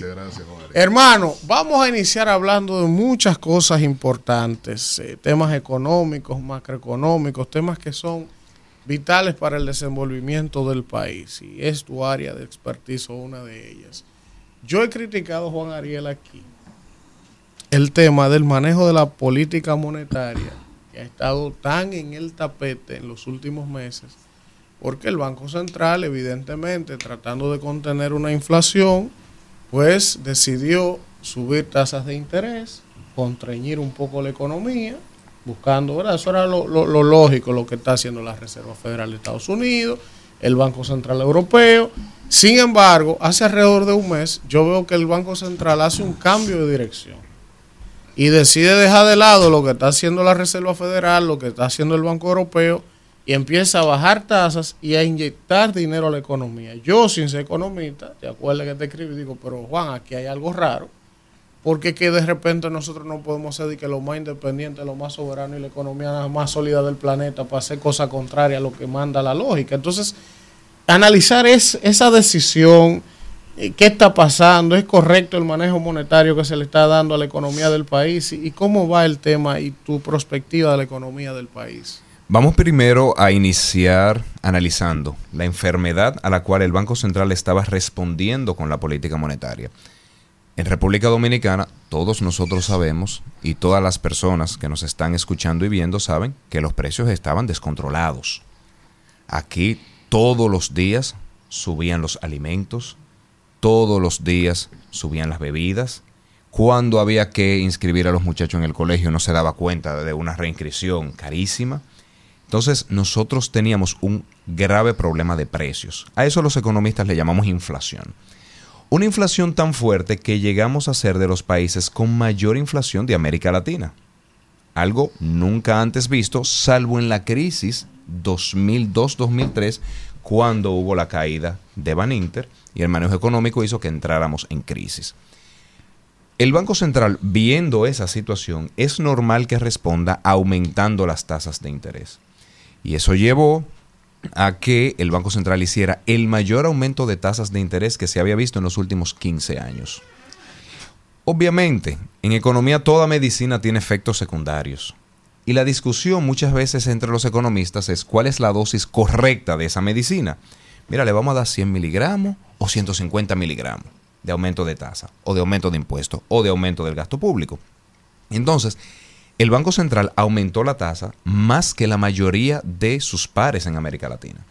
Yo siempre hago la comparación que en Honduras no se aumentó la tasa de interés y tenía inflación más baja que República Dominicana.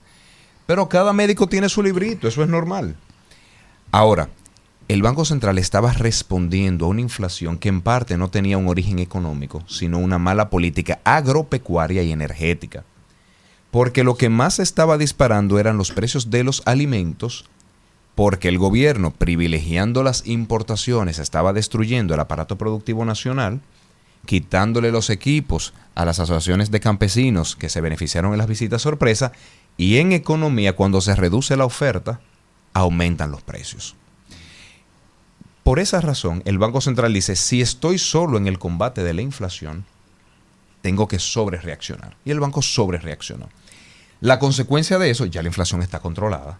O sea, ya entró en el rango meta. Ya el Banco Central se siente cómodo con los niveles de inflación, no nivel de precios, que eso es bueno, eso es bueno diferenciarlo. No es que el Banco Central dice los precios están bien, no, el Banco Central dice yo sé que los precios están subiendo, pero ya no suben tan rápido. Ahora, la consecuencia fue un desplome de la actividad económica. Porque cualquier microempresario, cualquier comerciante que tenía que tomar un préstamo, tenía unas tasas ahí arriba.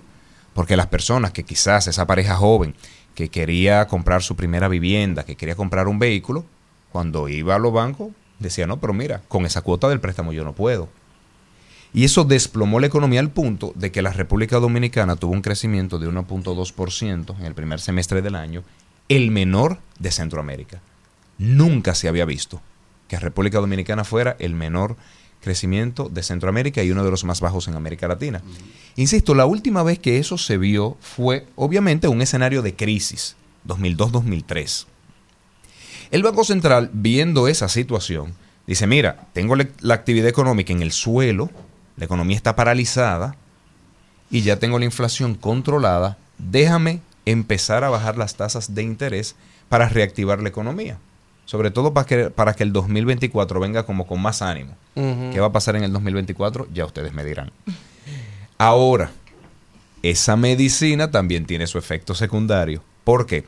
Porque cuando el Banco Central Dominicano baja las tasas de interés, mientras que en Estados Unidos, en Europa, en Inglaterra, en Suiza están aumentando las tasas, se va reduciendo lo que en economía le decimos el diferencial de tasa de interés. Y eso produce devaluación. Eso explica por qué el dólar está subiendo en estos días. Es lo natural. Todo economista sabe que eso va a pasar. Es la consecuencia o digamos el efecto secundario de esta baja de tasas. Juan Ariel, en días pasados el senador Iván Silva hacía una denuncia. Eh, decía algo como que era ilegal, inconstitucional, que el gobierno junto con los bancos le prestaron unos 20, 25 mil millones de pesos, eh, pero, eh, pero después salió a la luz que era un adelanto de impuestos sobre la, sobre la renta, algo que se ha hecho anteriormente, algo que no es nuevo, ¿verdad? Y que es falso que se ha hecho anteriormente, pero ya hablaremos de eso. Bueno, eh, por ahí va mi pregunta. Entonces, yo quiero que tú nos aclares aquí.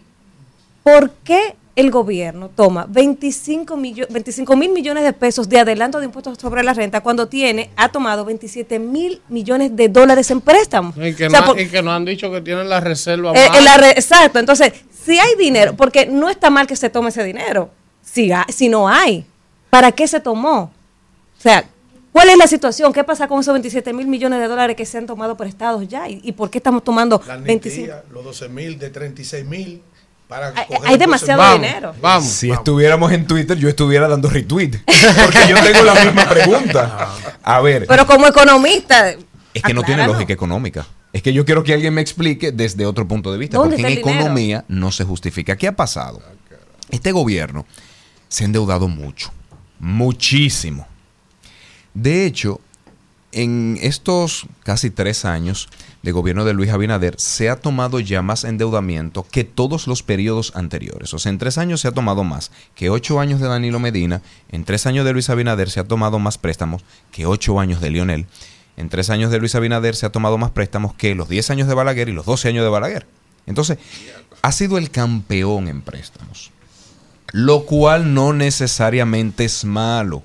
En economía siempre decimos, ¿para qué? El gran problema ha sido que el gobierno se ha endeudado mucho, más de 25 mil millones de dólares, aumento neto de la deuda del sector público consolidado, pero no está invirtiendo. Normalmente uno, como en cualquier empresa, uno toma un préstamo para hacer otra fábrica, para cambiar maquinaria, para hacer un edificio, para invertir. Yo quiero que ustedes sepan que esta es la primera vez desde que se tienen estadísticas fiscales que tenemos desde el año más o menos 1970 que se está tomando préstamos para pago de gasto corriente. Primera vez en la historia consecutivo. Para que la gente entienda, gasto corriente, pago de nómina. Pago de nómina, las ayudas sociales, pago de publicidad, y no se está invirtiendo. Como se endeuda tanto y no está invirtiendo, acumula ese dinero tanto en el Banco Central, pero sobre todo en el Banco de Reservas, y eso hace que el gobierno a finales de junio haya tenido una disponibilidad en los bancos de 270 mil millones de pesos.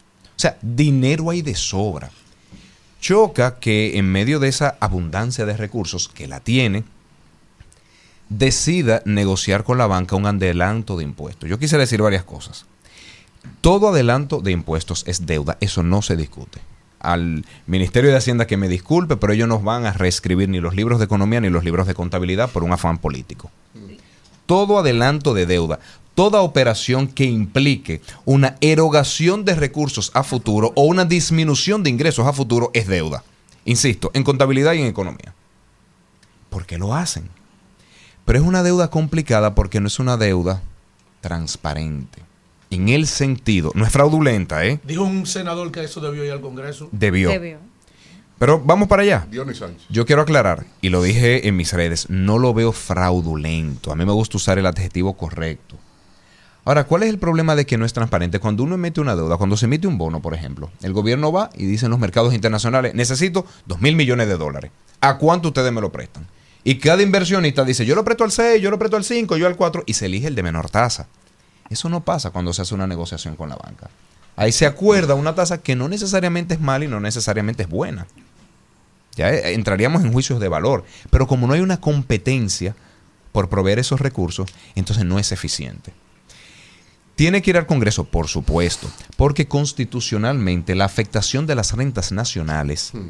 es materia del Congreso, sobre todo si es a futuro. Ustedes saben que así como el Congreso tiene que aprobar los préstamos, ¿por qué? Porque ¿qué dice el Congreso? Mira, tú vas a conseguir dinero ahora, pero yo voy a afectar a los próximos gobiernos. Entonces, como poder legislativo, te tengo que dar ese permiso. Y eso no está. Entonces, yo estoy de acuerdo con la denuncia del senador Iván Silva de que debió ir al Congreso, de que no es necesario. No estoy de acuerdo con la parte de su denuncia donde dice que es un esquema fraudulento. Yo creo que es un esquema ineficiente. Ante esta situación, el Ministerio de Hacienda responde que se ha hecho antes, porque ustedes saben que ahora la respuesta de este gobierno para todo es se ha hecho antes, aún para lo que criticaba en el pasado. Y a veces yo digo, ah, pues entonces no eran convicciones, era envidia. ustedes, criticaban no por principio, sino porque era lo que querían hacerlo. Qué barbaridad. Entonces, cuando dice se hizo en el 2020, eso es verdad. En el 2020, por fruto de la crisis del COVID. En el 2013, no. Ya ahí están mintiendo. Porque en el 2013 lo que hubo fue un impuesto de activo neto de la banca que ya estaba aprobado, pero se iba a derogar. Entonces ahí se negoció, mira, ese impuesto que tú me tienes que pagar, que hoy ahora mismo está en mi ley, pero que tú sabes que te voy a quitar, entonces dámelo, dámelo este año. Entonces, es efecto de eso y no como está ocurriendo en, el, en la actualidad. Juan Ariel, primero agradecerte, ¿verdad? Que estés aquí con nosotros, es un privilegio para nosotros. Mira, Juan Ariel, cuando Truman era vicepresidente de Roosevelt, increíblemente no sabía del proyecto Manhattan hasta que no se convirtió en presidente. República Dominicana rompió ese récord del secreto mejor guardado, porque todavía al día de hoy nadie sabe qué pasó con los 60 mil millones aquellos del encaje legal se erogaron tantos millones de ese encaje legal que tú que eres economista no sabes. no, no sabes. 24 mil y 25 mil más después, No, yo hablo de los 60 aquellos ah, que generaron el escándalo, porque los otros más o menos circularon. maniqueísmo, eh. Usted consiguió cuarto el otro. Yo lo que conseguí yo. Hablo de los 60. Alfredo, vamos. Hablo de los 60, Juan Ariel. Tú que manejas números más que uno, a ver si por casualidad, ¿dónde diablos fueron a aparecer esos 60 mil millones? Porque todavía no sabemos el día de hoy. El Banco Central emitió un comunicado explicando a qué sectores fueron. Yo quiero decirle algo con el Banco Central. Yo creo sus números a veces no son narrativos. El número que, da el Banco Central yo lo creo. Yo no soy como el equipo económico de Luis Abinader, ni como el Luis Abinader, el presidente Luis Abinader, que antes criticaba los números del Banco Central y hoy lo celebra. No, yo no. Yo no caigo en esa incoherencia, hmm. ni en ese tipo de hacer oposición todo número del Banco Central yo lo creo. A veces no estoy de acuerdo con la narrativa porque es una narrativa demasiado oficialista. Todo está bien, lo mejor del mundo. No, yo, la narrativa no, los números sí. Y el Banco Central dijo, miren, estos sectores se han ido llevando el encaje legal. Claro, cuando dice eso, se ve micro, pequeña, mediana empresa y comercio. Entonces, cuando me junta todo, ahí hay muchas cosas. Grandes empresas, sobre todo, se llevaron ese dinero y lo que estimo es que hubo mucho refinanciamiento.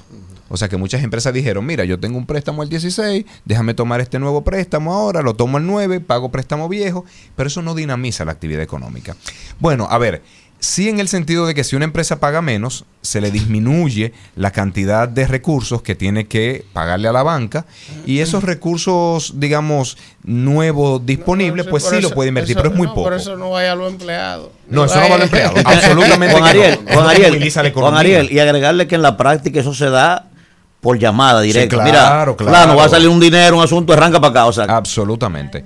Pero, pero sí debo decir que contrario a ocasiones anteriores. yo con mi préstamo 16. Usted es un boqueroso, maestro. Usted no sabe de eso. Es que en ocasiones. Ni a él lo llamaron. ¿Qué esperanza tengo? En ocasiones anteriores. ¿Cómo llegamos ahí? Se, eh, eh, esos recursos que facilitaba el, el Banco Central se diluía más. Más empresas, más personas, más familias. Menudeo. Alcanzaban esos recursos. Ahora, no bien salieron y ya los grandes lo acapararon todo. que nunca llegaron a salir. Ellos no salieron del Banco Central. Entonces los 25 mil últimos tampoco. Sí, porque entonces tiraron 25. Cuando, se armó el escándalo. Vayan, Víctor, vamos. Se llamó Robert el boroneo. Faltó el boroneo. Yo veo, yo he querido hacer también un mapa situacional de las actuaciones, de las macro decisiones del Estado en materia económica. Exenciones de impuestos, adelanto de impuestos eh, emisión de deuda, eh, renegociación de deuda. Eh, te sacan dinero por aquí, meten dinero por allá. Facturación electrónica. pero, pero, pero no, es, no, es, no es nuevo. Cuando había que recoger circulantes, sacaron 80 mil millones por otro lado. la variación de la tasa del dólar, ya había otro grueso dinero circulando. Entonces, ¿cómo, cómo podemos crear una, un nivel de confianza en las actuales autoridades en un momento donde se está jugando la faja de la confianza de la autoridad económica, sobre todo por la naturaleza de nuestra deuda externa. Nuestra deuda está sustentada esencialmente en mercados de valores. No es deuda multilateral, no está acreditada a organismos crediticios que disciplinan la, la ejecución del préstamo por parte del Estado ¿Cómo evaluar el factor confianza en estas autoridades de cara a los indicadores de riesgo del país? República Dominicana tiene una gran ventaja y es que somos la joya de la corona en América Latina. Y lo digo porque muchas veces nos quejamos y los políticos nos las pasamos discutiendo, pero eso es mínimo en comparación con lo que está ocurriendo en otros países de la región. Entonces, cuando los inversionistas internacionales ven a República Dominicana, pueden tenerle sus críticas, pero dicen, pero está mucho mejor que Colombia, que Chile, que Perú, que México, y por ahí se ve el asunto.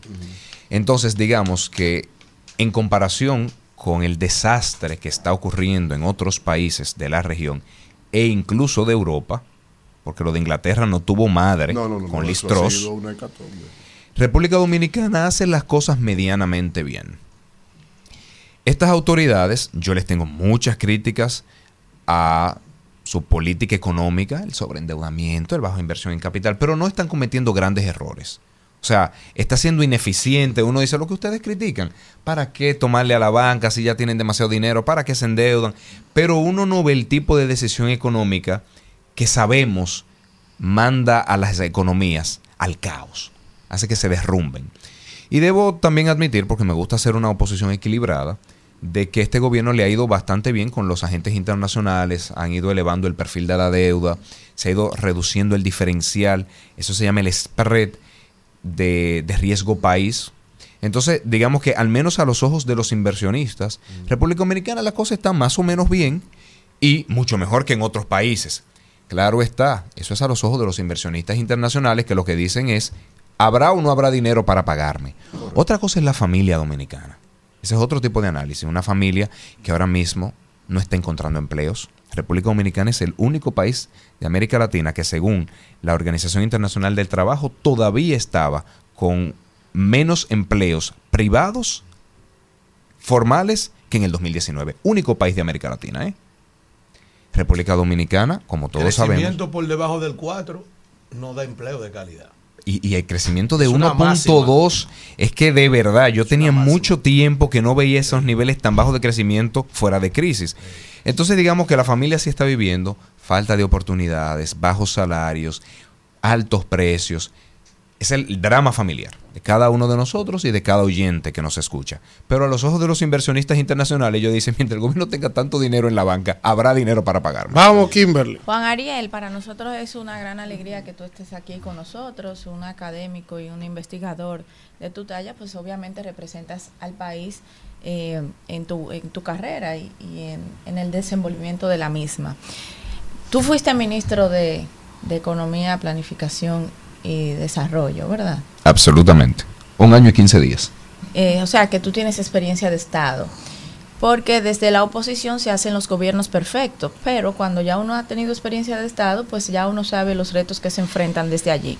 Dijiste que el gobierno ha hecho pocas inversiones, que ha tomado préstamos para hacer pocas inversiones, pero nosotros que nos hemos desempeñado siempre trabajando con la gente y eh, de la mano con los problemas principales de, la gente, y no de cualquier gente, sino de la gente que vive en mayores condiciones de vulnerabilidad, como son los territorios que se encuentran apostados en las fronteras de la provincia de Santo Domingo, por ejemplo. Y si nosotros te podemos decir que hemos visto un aumento en todos los subsidios del gobierno, eso es importante porque el, otro día estaba Gloria Reyes aquí, directora de Superate, y explicó que eso impide que esos ciudadanos que acabamos de salir de una pandemia y tal no caigan en situaciones de pobreza. Y como esos programas ya se han orientado a que sean un instrumento combinado con otros para salir de la pobreza. También se ha hecho una gran inversión, yo tengo que aclarar esto porque es verdad, se ha hecho una gran inversión en, en, en, donde vive la gente, en la parte de la municipalidad, que durante muchos años había sido abandonada. Este gobierno ha tenido una línea muy específica de contribuir en el desarrollo de las ciudades locales también en, temas como de, cañada. O sea, ahorita viene Fellito para acá y nosotros hemos estado viendo los números y lo hemos dicho varias veces, que se han hecho casi 43 kilómetros de cañada, lo que es más que lo que se había hecho en los últimos 20 años del país. En el sector turístico, o sea, nosotros no podemos ni, ni, ni describir la gran cantidad de inversiones que se ha hecho. Además, la seguridad jurídica del país para aclimatar, eh, eh, para acondicionar el clima de negocios y que vengan inversión extranjera también ha aumentado.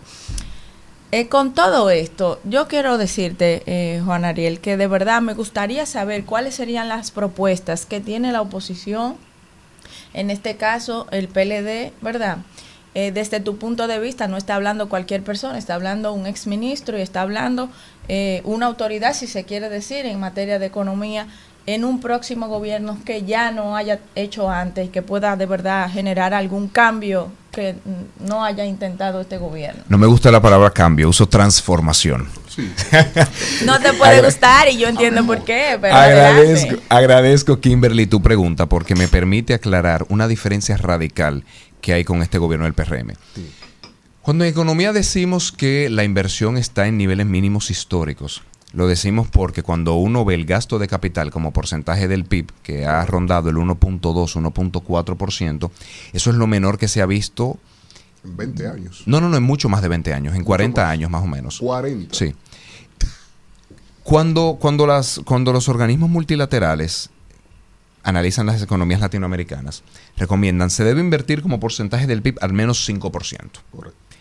Hemos estado lejos de ahí. ¿eh? Aún en los gobiernos del PLD, la inversión como porcentaje del PIB fluctuaba entre el 2 y el 3% del PIB. Este gobierno lo tiene en 1.2%. ¿Y por qué? Porque tiene una visión muy extraña del desarrollo económico.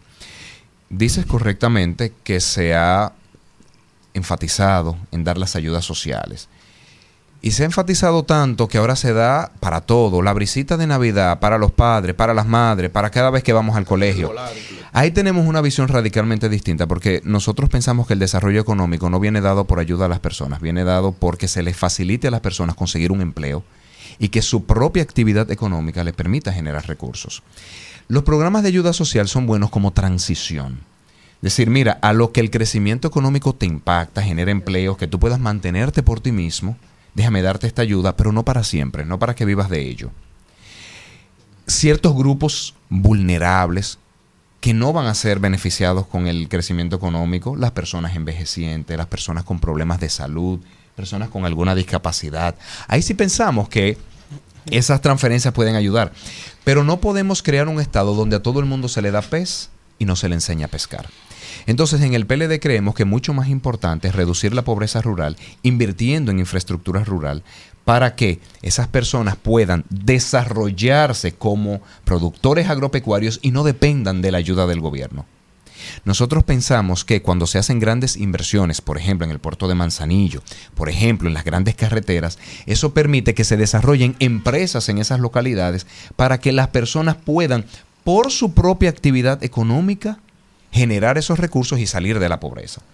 Entonces, este gobierno que ha llevado a niveles mínimos históricos la inversión, está sacrificando el emprendimiento, la creación de empleos, mientras que está creando un estado de dependencia, por cierto, con muchos cuestionamientos. Porque ustedes saben que las mismas autoridades de Supérate han admitido que ha tenido problemas. Lo único que dicen que fueron tres colmaderos. Pero ellos han admitido que hay problemas.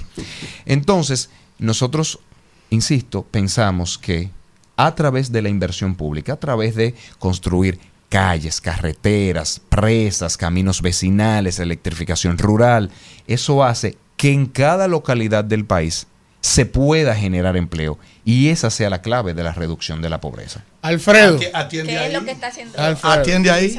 Oye, lo que está haciendo Luis Claro, aguántate ahí ahora. Aguanta, que falta poco, aguanta.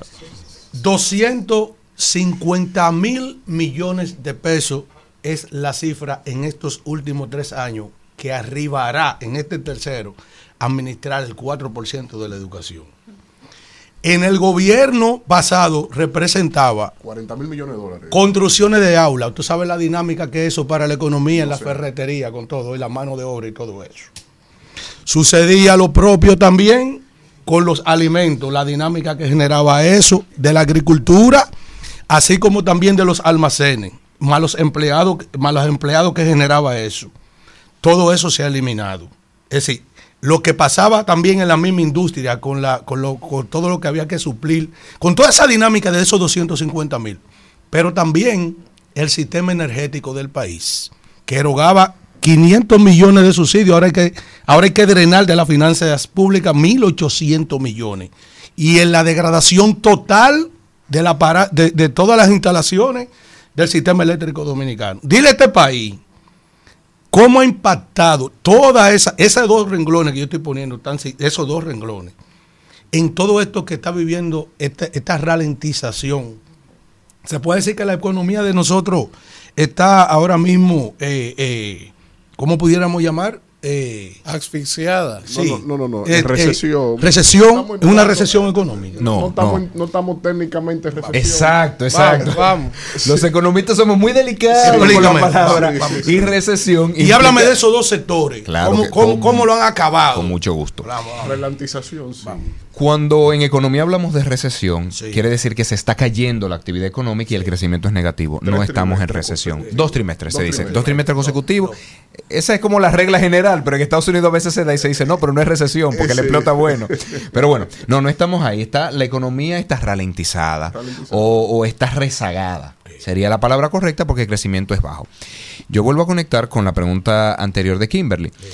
Correctamente, en el pasado, en el gobierno pasado, se usaba el 4% de educación para construir escuelas. Y esa construcción de escuelas, que por cierto se sorteaban, permitía que en cada localidad del país se le esté comprando a las ferreterías, se le esté comprando a las fondas que venden alimentos. Entonces eso genera una actividad económica local.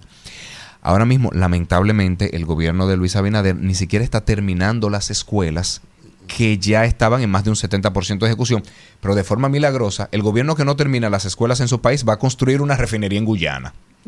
No sé cómo, pero ahora somos imperio multinacional de América Latina. Te, quería preguntar por tu artículo de hoy. Voy para allá, voy para allá. Ahora, de todas formas, yo le tengo crítica a la política educativa del PLD. Yo, y, y, yo insisto que tenemos que ser autocríticos.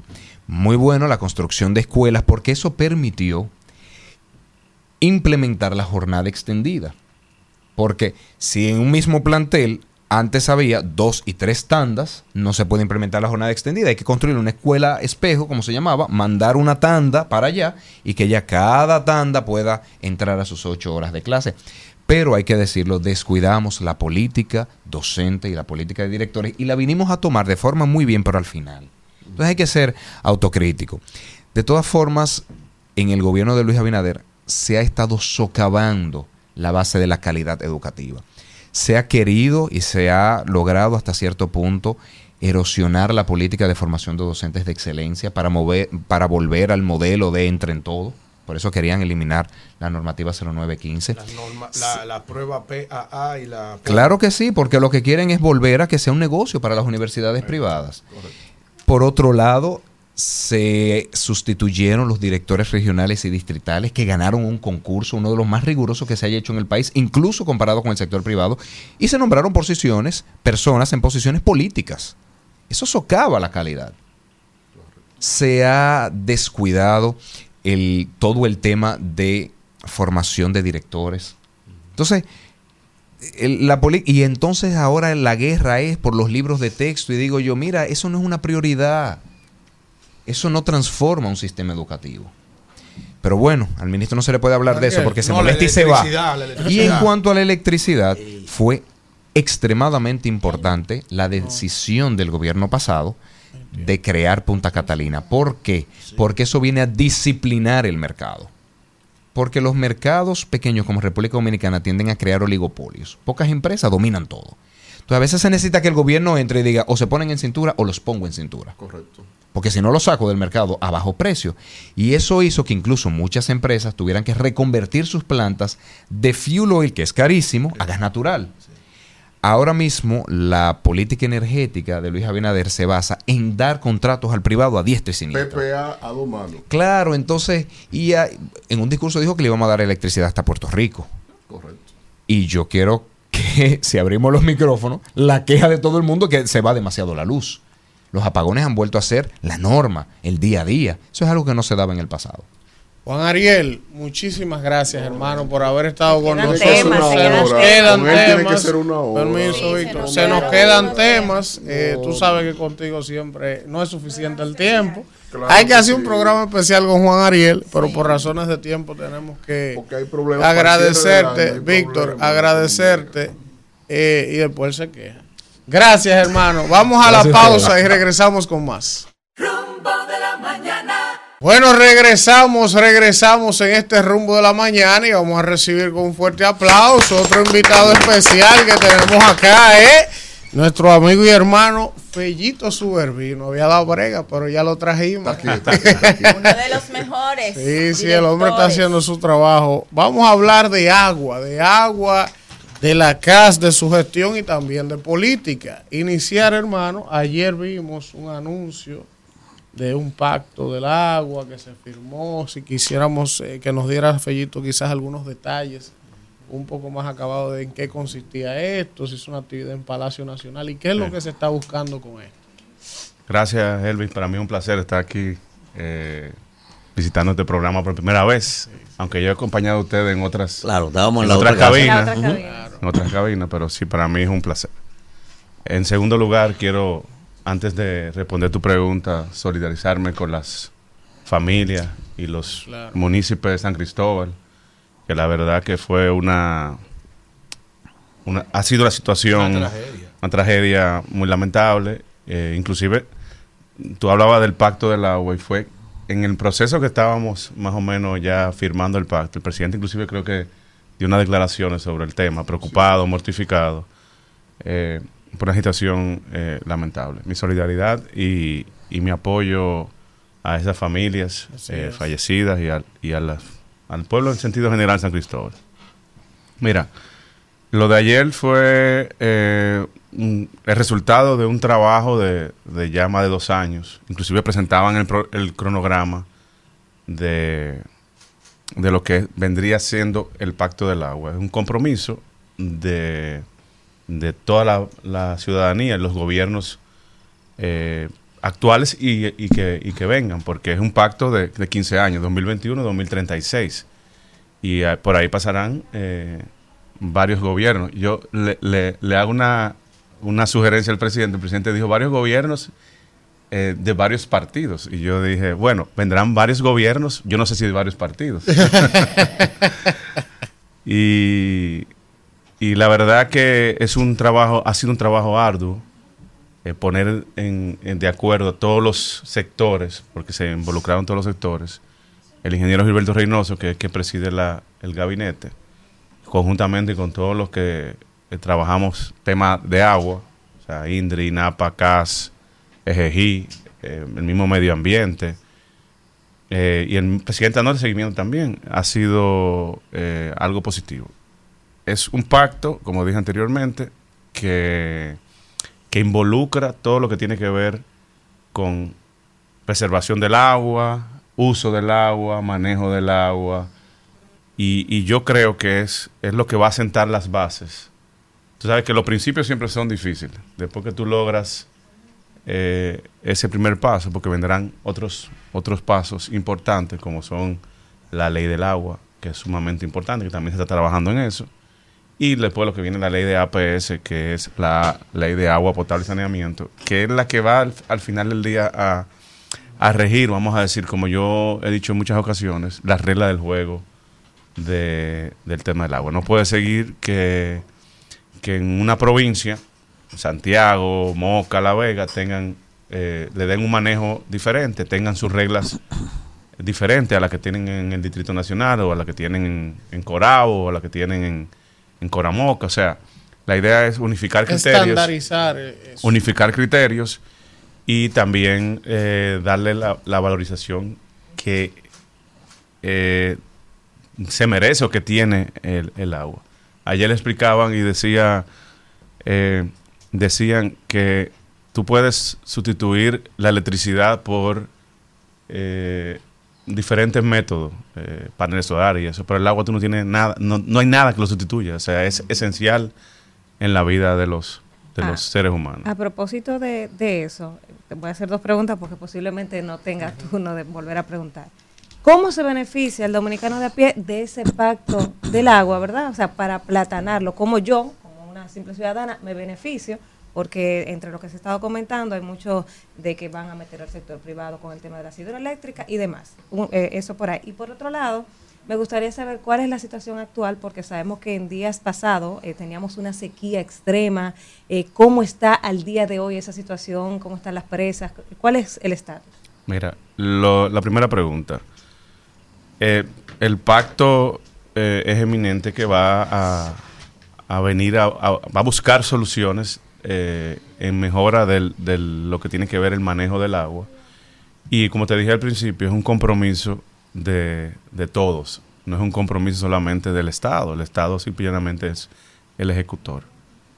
Eh, y en segundo lugar, con el tema de, la, bueno, dentro de eso mismo que tú preguntabas, eh, que van a involucrar el sector privado, yo siempre, siempre es bueno la, la la participación de, los dos sectores, o sea, público-privado. Las alianzas público-privadas eh, tienen sus, sus resultados positivos en ese aspecto, pero a veces, eh, y contestando la pregunta tuya un poquito más allá, mucha gente siempre, y, hay, y, han habido personas que no han firmado, que no firmaron el pacto, que el presidente lo mencionó ayer, porque dicen que van a privatizar el agua. Y yo me río porque yo digo, pero cuando yo entré a la casa, estaba privatizada el agua porque la CAS no cobraba el agua, la cobraba otra, No, había hay otra empresa que, se vence ahora en septiembre el contrato, que ya nosotros como, como Estado vamos a asumir la cobranza. Entonces yo no entiendo cuál es la, la privatización o no de eso, pero bueno. Eh, cada, cada persona... ¿Qué rol juega el sector privado en ese pacto? para que la gente lo entienda. Que lo ¿Cuál es el, rol? Que, es, que al final, eh, Alfredo, las, los acuerdos sector privado, sector público. No es que necesariamente tengan que hacerse un acuerdo, es que dejan las opciones abiertas. Inclusive el mismo pacto no tenía incluido posibles proyectos dentro de lo que habíamos hecho en los dos primeros años, porque incluye 8.500 millones de dólares en, inversión en los próximos 15 años. Eh, los próximos 15 años, estamos hablando de 500 millones de dólares al año. Y y te, y te habla, por ejemplo, de algo que nosotros no teníamos incluido, que era la parte de la posibilidad de invertir en desalinización. Y lo incluimos en el pacto. ¿Por qué? Porque eso no quiere decir que se va a hacer. Pero está ahí ya. Pues, pero está una opción para que mañana no digan, no, mira, el pacto no contempló. Hay un marco. Hay un marco regulatorio. O sea, básicamente, como yo digo, es asentando las bases para las cosas eh, como la ley del agua y la ley de APS, que son las que al final van a regir todas las reglas. Inclusive el pacto habla de, inversiones específicas en cada área, en cada institución del Estado.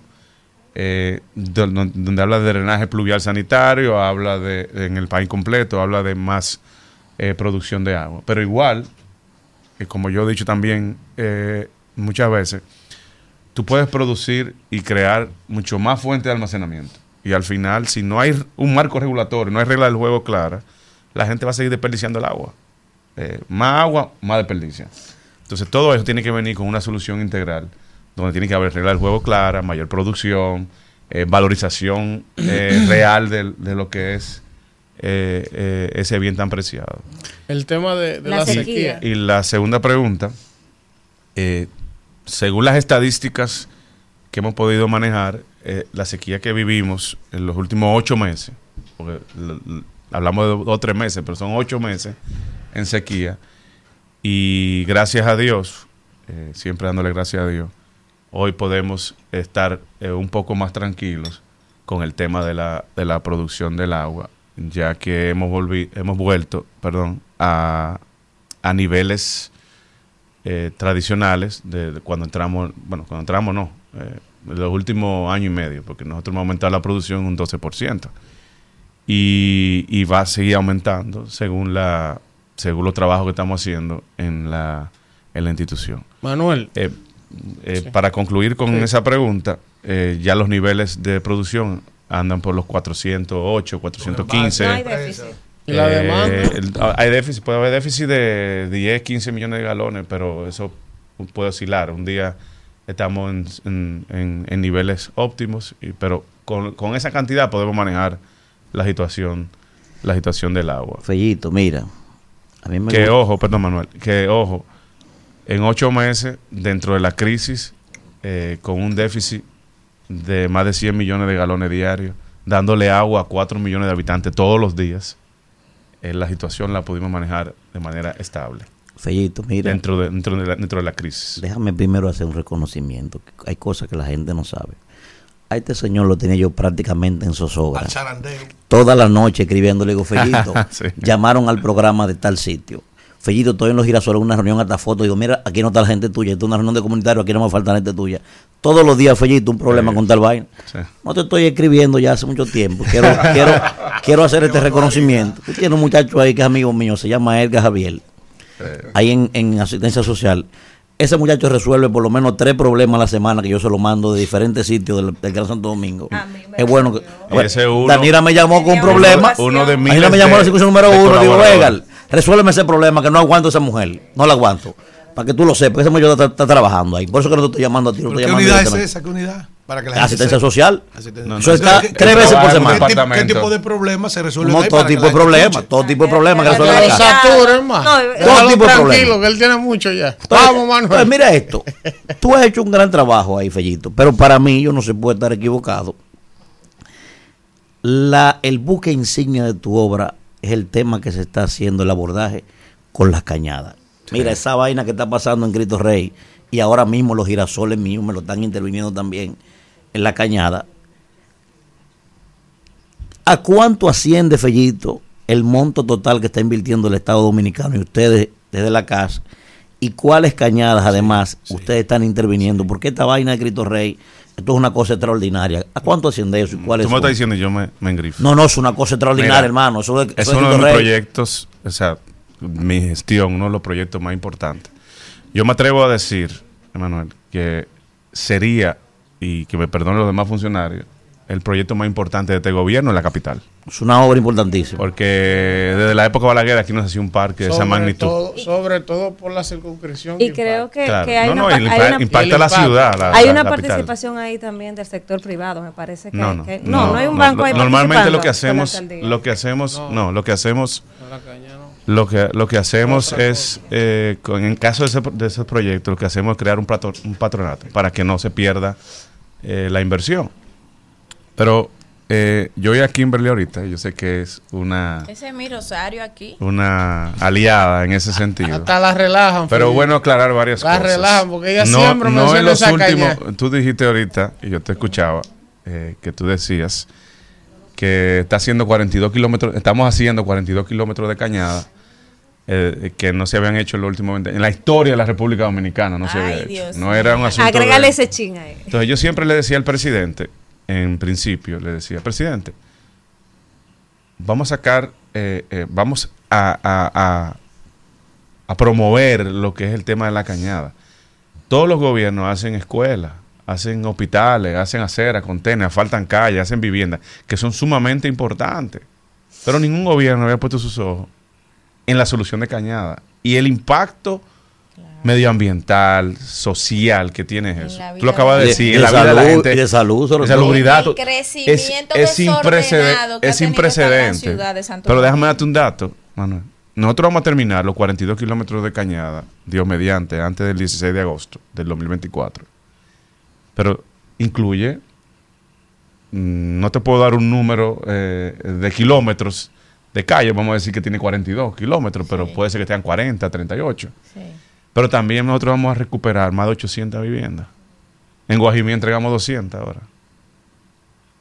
Y estamos trabajando en 144. Nada más en Guajimí son 144 pero Vamos a explicarle algo ahí mismo a la gente, porque yo sé que hay gente que nos está escuchando y quizás no ha vivido eso y no entiende, o sea, no dimensiona. Cuando ustedes explican 42 kilómetros de cañada, ¿qué era lo que había? Y qué es lo que hay ahora. En detalle, para que la gente entienda. Esas, esas localidades que se Bueno, te puedo mencionar rápidamente. Voy de atrás para adelante. Eh, los Peralejos, los, los Peralejos tienen un kilómetro y algo. Estamos bien avanzados, que hay en la, en la topita Duarte. Bueno, el camino al cementerio a mano izquierda, para que la gente entienda. Eh, los girasoles, Arroyo Manzano, los, en los jardines, aquí en la circunscripción número 2 eh, la de Tiradente, que es Cristo Park, que, desemboca en, el zoológico. Estamos haciendo Guajimía, 5.4 kilómetros. Hemos entregado la de Jicaco, hemos entregado la de Villalinda, una parte. La otra parte estamos construyendo la Palmarejo Villalinda. Estamos los rieles, eh, eh, tenemos lista. Gualey, en el Distrito Nacional. El túnel de Capotillo, estamos bien avanzados. Marañón en Santo Domingo Norte, que es la cañada más grande que, tiene eh, Santo Domingo Norte, pero también entregamos ya la 2 de enero en, Santo Domingo Norte, eh, Villa Emilia y Sabana Perdida, que en Sabana Perdida eh, es una cañada mucho más pequeña que la de Cristo Rey, que la de Tiradentes, pero la gente, la comunidad le ha puesto, vamos a hacer un parque ahí también más pequeño. Cristo Park tiene un kilómetro y medio, en Sabana Perdida Park tiene eh, alrededor de 400 metros. Pero un sector eh, deprimido, hoy va a ser un sector, ya en los próximos meses, va a ser un sector con un parque eh, de área de esparcimiento para la familia y algo similar en menor proporción de lo que hicimos en, en Cristo Park. Se me quedaron unas cuantas, pues son muchas. Son muchas. puntual, y discúlpeme. ¿De dónde salen los recursos? Fue mucho cuarto, De esa cuantiosa inversión. Explícale a la El 90% es fondo, fondo del gobierno. Fondo del gobierno. Y el otro 10% yo diría que es eh, financiamiento, que es por ejemplo el caso de Guajimía, que es un proyecto que estaba abandonado de los, desde el año 2013. Y en este gobierno el presidente le puso énfasis y ya hoy estamos en ejecución y Dios mediante lo vamos a concluir el año que viene, que son 5.4 kilómetros y 344 Oye, apartamentos. explícamele a la gente, Pero, que, aunque tú no lo creas, okay, yo, ahí tuve las imágenes, pero te, la cañada para, que la, después. para que la gente entienda lo que, lo que es una cañada. Es un canal natural, vamos a decir, donde el agua, cuando llovía o cuando llueve, el agua eh, utiliza ese canal para desembocar en los, eh, en los ríos. En este caso, en lo que es Guajimí, en el río Jaina, en lo que es eh, las demás cañadas del Gran Santo Domingo, todas desembocan en Santo Domingo, en, en, el río Isabela y en el río Sama. Nosotros hicimos un levantamiento cuando entramos a la institución desde el primer día de 105 kilómetros, de los cuales hoy estamos ejecutando 42, 42 kilómetros. Y, y, y como tú decías, con el, el, libertinaje, vamos a decir, o, la, permisividad del Estado, la gente fue buscando eh, dónde vivir. Y, una gran parte de, esas personas, o la gran mayoría, se fue eh, eh, interviniendo, viviendo alrededor de esas cañadas, cambiando el cauce, por eso tuve las inundaciones, cambiando el, nivel natural de de, de, cauce de esas cañadas y ahí conectaban sus, su, su materia, o sea, de los baños, todo, todo, se mudaban alrededor de ellos, se mudan alrededor de ellos, todo eso. También eh, su, su zafacón es es eh, la, cañada. Entonces, ¿qué pasa? Eso es, esto no es un asunto nuevo, es un asunto que viene de, hace, de hace muchos años. Nosotros sí es nuevo en el sentido de que este gobierno sí ha tomado carta en, esos temas. Entonces, ¿qué tú haces? ¿El ordenamiento territorial? Claro, también. Entonces, ¿qué pasa? Lo hacemos de la siguiente forma. Dependiendo cuando se hace el diseño, se hace de dos vertientes. O se encajona, se hace un cajón, o se entuba, o sea, se ponen tubos dependiendo del, del, caudal de, del caudal. No, pero son alcantarillas de no son alcantarillas, son unas tuberías especiales. Vamos a decir eh, que cabe una gente, o sea, tienen casi dos metros de altura.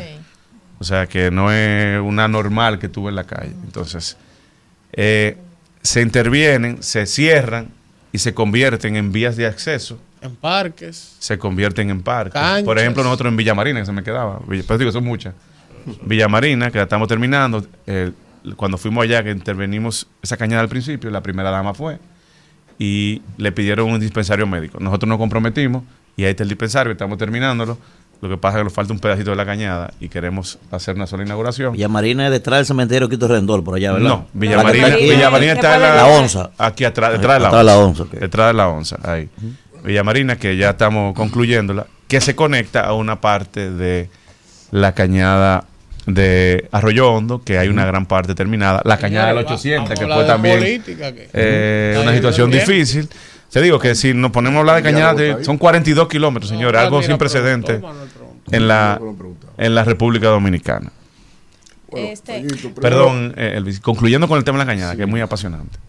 Nosotros cerramos, encajonamos, todas esas aguas negras las conectamos a una tubería y también los sectores que están alrededor, las viviendas que están alrededor, la que, la que podamos eh, remozar, la remozamos, la que tenemos que construir, la construimos también, que hay muchas que están arriba de la cañada, y también le conectamos agua agua potable. O sea, es una solución integral. Eh, integral. Víctor. Primero felicitar, igual, porque a mí no me gusta felicitar cuando alguien hace su trabajo, pero cuando se hace el trabajo, porque en el impacto social que eso tiene, no todo el mundo mira hacia allá y eso es importante y, resaltable. Si quisiera, obviamente, eh, sin ánimo de molestar, eh, el elemento histórico. Eh, Ismael, yo puse unas fotos ahí, eh, porque solo tomé de, de Guajimía el hecho de el rol hacia atrás que tuvo el presidente Leonel Fernández con las cañadas, porque la tuvo en Santiago, en La Vega, en todo el Santo Domingo Distrito Nacional, y tomé algunas imágenes de Guajimía del 2007 al, hasta que entregó el gobierno prácticamente, en donde en distintas etapas precisamente también hizo su trabajo, miró hacia las cañadas, eh, hubo soluciones macro como el tema de las lagunas que había en el Distrito Nacional, de lo que es eh, la Nuña de Cáceres, la Luperón, todo eso. Entonces, pero el, histórico no queda solo en esta administración. Yo creo que va más a la gestión, al seguimiento y a mirar hacia el impacto social que tiene precisamente la relación de estas. Eh, ¿La tiene ahí, Ismael? Para que no crean que yo estoy hablando por hablar. Vamos, Víctor, hay que Entonces, el, eso del 2007, puede correrla una a una ahí, en distintas etapas, y que fue integral con apartamentos, escuelas también, como también lo están haciendo ustedes, y hay 440 apartamentos en el 2010 o sea que realmente es una labor, una labor permanente y da mucho con lo que señalaba Kimberly en el, en el dato de la planificación del territorio. La ley de planificación territorial es importantísima porque esto ha crecido de manera desregulada y eso se refleja en los hacinamientos y precisamente en esos escenarios ahí como tal.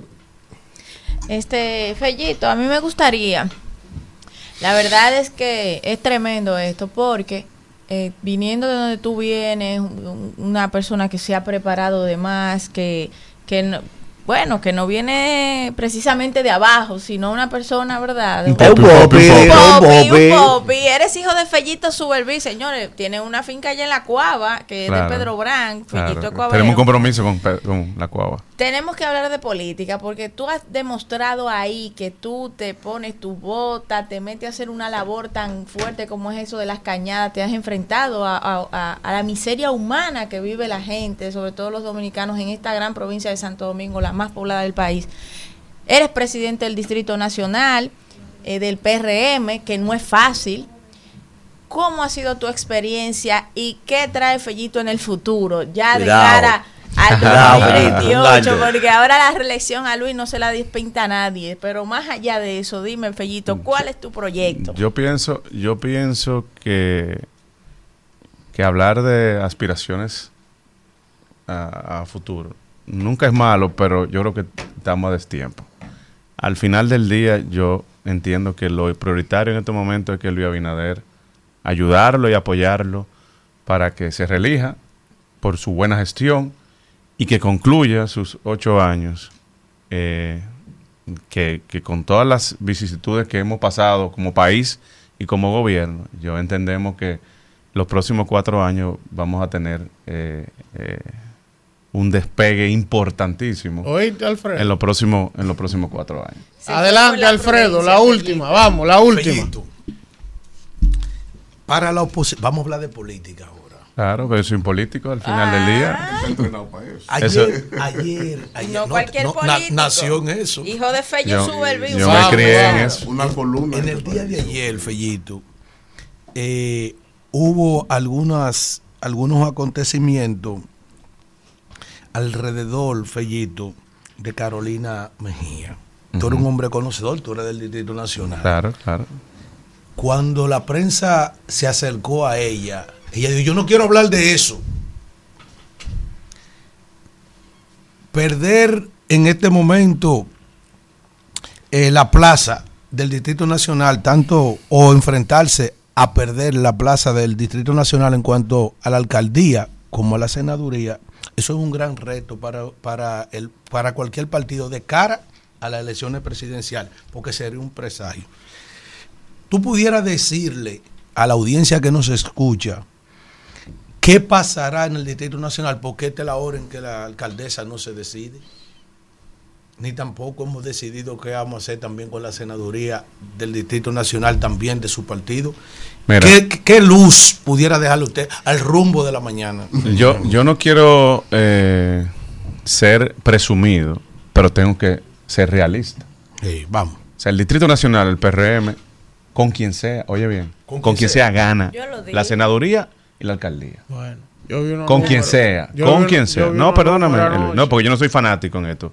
Y pueden buscar mis grabaciones cuando yo digo, mejor no menciono eso, lo barajo. Con quien sea. Con quien sea. Gana la alcaldía. Y con quien sea gana la senaduría. Claro. Cuando digo con quien sea, digo que se gana. Ahora, hay figuras que porcentualmente puede ser que sea un poquito, bueno, la holgura será mucho mayor o menor, pero cuando digo con quien sea, con quien sea. El PRM, como partido en el Distrito Nacional, es con Faride gana. Donde tiene una gana, su fortaleza. Frente yo soy, a Omar yo soy, yo soy el primer promotor de Faride desde el día cero. Frente a Omar Fernández. Y yo entiendo, ella le gana. Y yo entiendo que ella ha hecho, dentro de, dentro de todo el contexto, ella ha hecho una gestión eh, buena. Y, óyeme, eh, te repito, es un tema partidario. El PRM, a las figuras que lleve, a la alcaldía del Distrito Nacional y a la senaduría, eh, es eminente que tenga eh, un triunfo abrumador. Y, tú y lo digo, y lo digo no por, por querer ser presumido, hoy repito, sino que todavía hoy, hoy, los actores principales del Distrito Nacional no hemos empezado a hacer eh, el trabajo político. Y mira, y el PRM está por encima de un 48% en el Distrito, en el no el brazo. No, no, yo soy uno. Pero el, el, el, el, PRM puede exhibir ya yo no he empezado a un gran número de dirigentes. no, no, he empezado a soltar el brazo. ¿Tú lo has visto alguna, alguno de tú lo que tú has mencionado, más otros más? La misma Carolina. Pacheco. La misma, Alfredo no ha pensado, no ha empezado a soltar ni el brazo. Alfredo, Carolina no ha empezado. Tú lo has visto, no lo has visto. Tú no lo has visto en el Distrito Nacional. Ahora, cuando el PRM entre, yo creo que. Esa, es, un abusador. Esa dirigencia entre. Eh, el presidente del PRM el, en el Distrito Nacional. No si te digo la verdad, si el PRM no tuviera esos números, yo. Mi respuesta fuera más, más prudente. Me enseñaron una encuesta. Depende de donde usted ya lo haya visto. si usted la va a ver de aquel lado, usted la va, se va a sorprender. Ahora, si usted viene a verla de este lado de la alianza, también lo puede poner al lado el suyo. ¿Eh? Yo del pueblo. Señores, gracias, bellito, hermano. Vamos a la pausa y volvemos. rumbo de la mañana. Bueno, regresamos, regresamos en este rumbo de la mañana cuando son las 9 y 10 y vamos a continuar a retomar ahora el bloque de comentarios y vamos con el comentario de Manuel Cruz.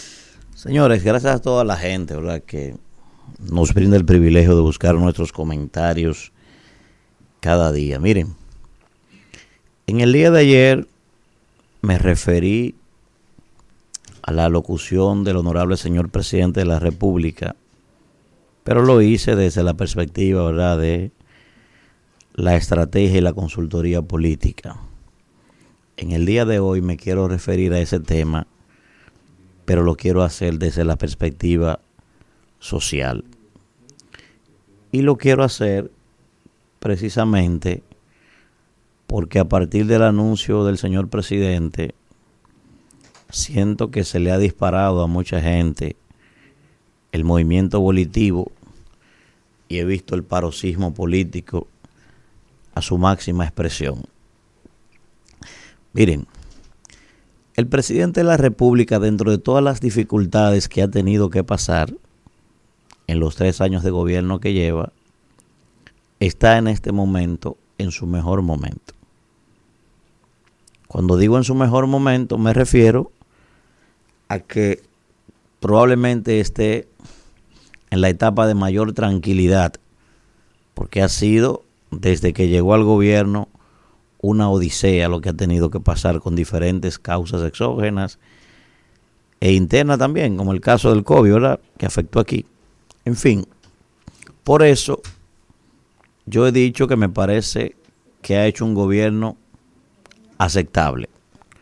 Cuando digo aceptable no estoy calificando ni de bueno ni de malo.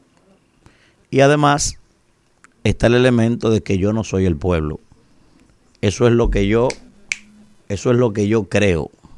Yo, pero el pueblo tiene sus ideas. Entonces,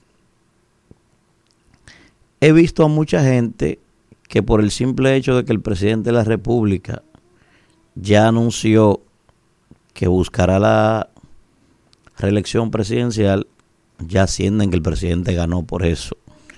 Y eso evidentemente que no es más que un sofisma, ¿verdad? Eso no es más que una ilusión en la cabeza sobre todo de gente que está vinculado al gobierno. Yo pienso, presidente, que si usted decidió tomar ese camino, tiene que ponerle frente a estos puntos que yo voy a mencionar a continuación. Primer punto, presidente. Usted necesita en su cuarto de guerra a personas con estas características. Primero, que no tengan ningún tipo de vinculación ni, ni laboral ni económica con usted. Gente que esté en capacidad de llevarle la contraria y de decirle con todo respeto que usted está equivocado en un momento determinado.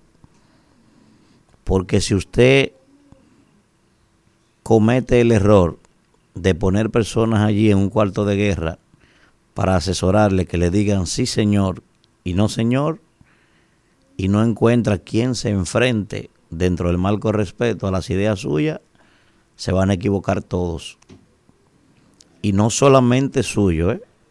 porque recuerdo que su antecesor no encontró quien le pudiera contradecir ni a él ni a gente cercana a él, como el caso de Peralta. O sea que usted necesita también tener en su cuarto de guerra a personas que estén en capacidad de disentir de usted y de su círculo más cercano también. ¿Por qué? Porque cuando uno tiene el poder, con frecuencia a uno se le mete el síndrome del presidente. Con frecuencia la gente que está cercano a uno se obnubila, se ofusca y a eso hay que prestar atención. Segundo elemento, presidente, y esto sí me parece una condición sine qua non si es verdad que usted quiere ser reelecto en las elecciones próximas. Usted tiene que enfrentar los temas sociales a pesar, presidente, de que usted ha hecho un gran esfuerzo. Fíjese que aquí estaba uno de sus funcionarios hablando de la gran inversión que usted ha hecho, por ejemplo, en las cañadas, en el agua, o sea, los subsidios. Usted ha hecho una gran inversión, claro que sí. Ahora, presidente, mire, hay una buena parte de la población que está pasando el Niágara en bicicleta.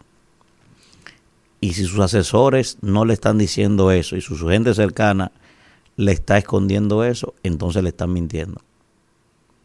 Hacía mucho tiempo, presidente, que yo no veía a tanta gente pidiendo en este país. Mire, le voy a poner un ejemplo. Este humilde servidor que está aquí sentado en este momento, que gracias a Dios tengo mi arroz con huevo asegurado, en este momento debo tres tarjetas, por ejemplo. Y de esas tres tarjetas que debo, dos de ellas son precisamente por actividades que yo hago de manera ordinaria, comprándole recetas a la gente, resolviéndole un problema de salud, una cosa, ayudándolo con tal cosa. Dos de ellas son precisamente para eso, cosa que hacía mucho que no pasaba. ¿Eh? Y encima de eso, porque usted tenga una idea, las actividades que yo hago cada año de comprar cosas útiles escolares para darlo a gente de escasos recursos, ni siquiera lo he podido comprar. No sé si va a aparecer ese dinero. Para que usted tenga una idea de cómo está la... Y si eso soy yo, que tengo mi arroz con huevo, gracias a Dios resuelto, imagínese cómo está la gente que no tiene ni siquiera un trabajo. Entonces usted tiene que afrontar eso, los temas sociales, presidente. Sí o sí. Porque de lo contrario, eso le va a pasar factura. No es verdad, presidente, que independientemente de que los valores en política importan, al que está pasando hambre no le interesa en lo más mínimo si usted es honesto o no lo es, aunque eso sí importa. Y fíjese que le está diciendo esto a alguien que le respeta a usted y que le ha valorado en diferentes momentos. Pero como no tengo compromiso político con nadie, por eso tengo la libertad de decírselo. Si su gente no le dice que en los temas sociales usted tiene problemas, entonces le están escondiendo cosas y también le están mintiendo. Si usted quiere buscar la reelección, ¿eh? tiene que abordar eso. Tercer punto, usted tiene que reencontrarse con la base de su partido y también con las personas que le apoyaron de manera coyuntural. O sea, no se gana sin un partido, presidente. Y las bases de su partido, muchos de ellos entienden que no son parte de su gobierno, sobre todo el que es un dirigente político porque los gobiernos creen, los líderes creen que porque le den un empleo a un dirigente político ya cumplieron. No, un dirigente político tiene que estar empoderado para dar respuestas sociales en los sectores. Y además usted sabe también que una buena parte de la población, sobre todo clase media, le apoyó a usted de manera coyuntural, pero que no es PRMista. Y esa gente, esa clase media, está endemoniada con usted, presidente. Mire, esa clase media está endemoniada con usted. Y si no se lo han dicho, presidente, le están mintiendo y le están ocultando cosas. ¿eh? Sépalo, usted tiene que reencontrarse con esa gente si usted quiere realmente reelegirse. Cuarto, presidente, usted tiene que hacer un relanzamiento de la imagen de su gobierno. O sea, hay personas en su gobierno, presidente, que no pasaron el filtro. O sea, usted no puede montar una reelección presidencial cuando hay un grupo de personas en su gobierno que la gente lo califica de inectos, de gente que deterioró los servicios sociales en las instituciones que ellos, que ellos encabezan. Y usted tiene que estar consciente de eso. O sea, ese grupo de gente que no le ha dado resultado a usted y que no ha cumplido con el rol de ayudarlo, usted tiene que mandarlo para su casa o usted tiene que cambiarlo ahora para que la gente sienta que hay una reingeniería, que hay un relanzamiento de la imagen de su gobierno. Eso es un punto que tienen que tomar en cuenta. El que llegó a una institución donde funcionaba algo y hoy eso está manga por hombro, como muchos casos que yo lo pudiera mencionar, usted tiene que abordar eso para que usted pueda reelegirse. Y por último, presidente, que es un tema no menos importante, usted tiene que abordar la idea social importantísima que sobrepasa el 60% independientemente del gran esfuerzo que usted ha hecho, porque usted es un hombre trabajador, pero la gran mayoría de las personas entienden que su gobierno es un gobierno para los ricos. Y en gran medida, repito, aunque yo sé que usted ha asistido a la gente, ha duplicado los programas sociales, está haciendo un abordaje importante, usted trabaja más de 15 horas, todo eso es real. Ahora, no importa que lo crea yo ni que lo crea usted. El solo hecho de que usted tenga, mire ahora mismo, una amnistía fiscal. Todo el mundo sabe quién se beneficia de una amnistía fiscal. El encaje legal, todo el mundo sabe con quién se quedó. Tasa cero, aumento de las importaciones, fideicomiso, APP. Todo el mundo sabe a manos de quién van a parar ese tipo de, de políticas públicas. Entonces, usted tiene que sacar de la cabeza de la gente, sobre todo de la gran mayoría, que su gobierno es un gobierno de ricos. Si usted no aborda esos puntos que le estoy diciendo aquí, no es verdad que la que la reelección está asegurada. Usted está en su mejor momento. Eso es real. Y usted está adelante en las encuestas. Eso también es real. Y usted tiene unificado su partido, digamos, medianamente unificado. Usted tiene estabilidad macroeconómica. Eh, usted ha logrado sortear bien, mantener la, la división en la oposición. Usted está bien acomodado en los poderes fácticos, sobre todo empresariales. Todo eso es real. Pero mire, estos temas que yo le estoy diciendo a usted, usted tiene que concentrarse ahora en su estrategia de campaña, en afrontarlo y encontrar gente que le diga, usted está equivocado en algunas ideas suyas. Porque si eso no pasa, mire, usted puede chocar con una realidad también. El país, presidente, no se deje meter en la cabeza que el país está desde la Gómez hasta la, hasta la Luperón. No, aquí hay gente que se lo está llevando el diablo también. Una gran cantidad. Y se lo digo yo que ando metido en los barrios. Y que todos los días tengo que meterme la mano en los bolsillos para regalarle algo a alguien. O para comprar una receta a alguien. Eso es real, ¿eh? Aborde esos puntos que le estoy diciendo, sobre todo los temas sociales. Porque mire, se pudiera llevar una sorpresa si no se encuentra con esos puntos que le estoy diciendo. Adelante, Isidro. Rumbo de la mañana. 9.23 minutos, vamos, continuemos de inmediato con los comentarios en este espacio El Rumbo de la Mañana y es el turno de nuestra compañera, la mamá de Matías, la mamá de Madi, Danira Caminero. Gracias, Víctor, y gracias a la gente que está en sintonía en este Rumbo de la Mañana, en este martes 15 de agosto del 2023. Yo eh, hoy traje un tema, preparé un tema para, para hablar con la gente, pero primero quiero hacer una, breve reflexión sobre lo que pasó ayer en San Cristóbal, eh, una tragedia que nos ha marcado. ayer yo veía esas imágenes y de verdad se me, se me arrugaba el, el corazón y vi específicamente la imagen de un señor y por eso es que quiero hacer como este análisis y esperando que el gobierno pues quizás pueda prestar atención y también los jóvenes que van subiendo y que van a, a estudiar a las universidades. Había un señor hablándole a los medios con mucha impotencia, porque al parecer un familiar de los fallecidos tenía desde las 3 de la tarde tirado en el piso y él decía, estamos esperando un médico legista, no es posible, no hay.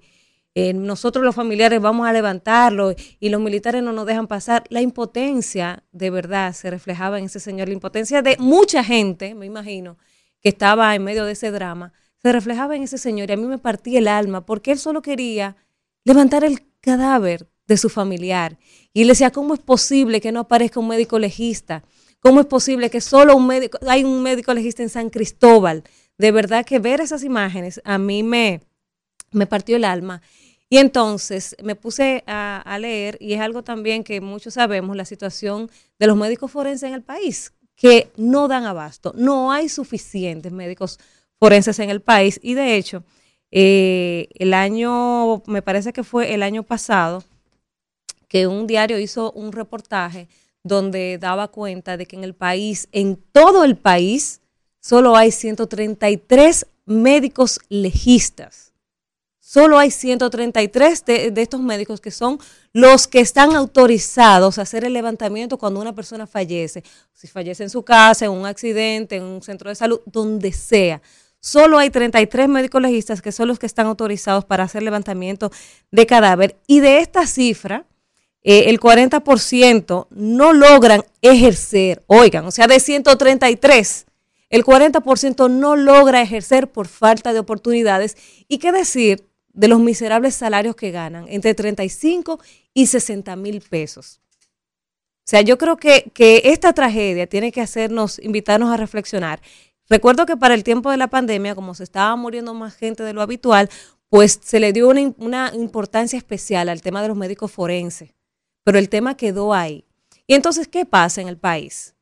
La gente solo quiere estudiar eh, abogado, o sea, derecho, eh, administración, contabilidad, mercadeo, pero nadie habla de esas tantas carreras que se necesitan para que el país funcione, o sea, para que, por ejemplo, en tragedias como esta podamos responder.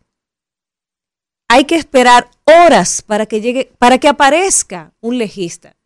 Y sin decir que ahora eh, muchos lo que quieren ser es de embocero, TikToker, Instagramer o o figura de la televisión y no quieren estudiar.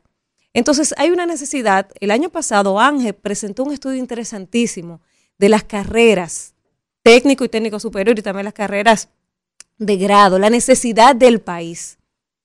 Y hacia ahí tenemos que caminar, hacer un inventario que se necesita en el país. Que no sean solo los administradores, los contadores, eh, eh, los mercadólogos, no.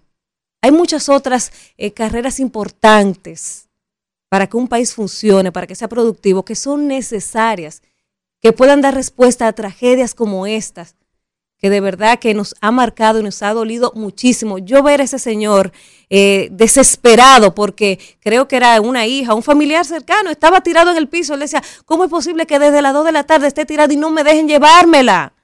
Para velarla, para darle cristiana sepultura, porque no aparece un médico legista. Entonces, hay que reflexionar, esos jóvenes que vienen subiendo, Vamos a ver qué es, cuáles son las carreras y el Estado. El Estado también tiene que crear los incentivos para que estos jóvenes se motiven a estudiar esas y otras tantas carreras que se necesitan para que el Estado, para que el país funcione como deba funcionar. Eso por un lado. Por otro lado, y voy a tratar de hacerlo brevemente, a raíz de, mi experiencia reciente, mi segundo embarazo, mi segundo bebé, eh, a mí me tocó, eh, cuando di a luz y, por decisión propia, obviamente, hacerle lo que es la prueba del talón a mi bebé, que se lo hice al primero, eh, por la importancia que reviste, que mucha gente no sabe lo importante que es esta prueba, el tamizaje neonatal o prueba del talón, pero que es costosísima. O sea, digo costosísima, quizás yo la puedo pagar, tengo un seguro que me, que me ayuda, aún así pagué casi 4 mil pesos de diferencia con un buen seguro, pero una prueba que ronda los 15 mil pesos una prueba que ronda los 15 mil pesos que no cualquiera puede pagar. Aún teniendo un seguro, el seguro no te da una cobertura total. En el año 2021 se introdujo en el Senado de la República, la senadora Lía Díaz, el senador Bauta y también eh, creo que el amigo eh, de San Cristóbal, Franklin Rodríguez, introdujeron al Senado una ley de tamizaje neonatal para que el Estado le dé la cobertura a todos los niños que nazcan a todos los niños sin importar distinción, porque a través de esta prueba se pueden detectar 25 enfermedades. Y yo siempre he dicho aquí, tenemos que apostar a la salud preventiva. Cuando usted le hace una prueba de este tipo a un recién nacido, usted puede ver si va a tener alguna condición metabólica y puede ayudar a mitigar al familiar, a los padres, para que ese niño tenga un desarrollo dentro de lo normal y muchas veces hasta normal, porque se puede, se puede hacer, se puede prevenir.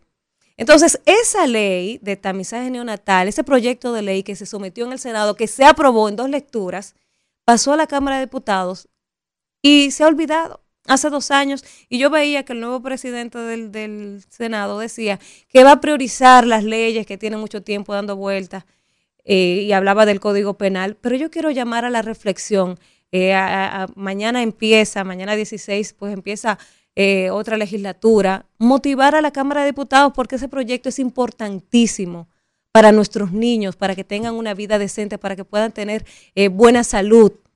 Que el Estado asuma esta prueba porque es muy importante. Entonces, nuestros legisladores, proyectos como estos, son los que tienen que aprobar. Proyectos que le ahorran al Estado porque hablamos de prevención medicina preventiva y esa es la tendencia. En el continente, en la región, hay, hay ya 16 o 20 países que cuentan con, este, con esta ley de tamizaje neonatal, donde los niños tienen acceso de manera gratuita, donde es el Estado que asume, porque esto le representa un ahorro al Estado. Cuando estos niños de escasos recursos se enferman, es el mismo Estado que tiene que asumirlo.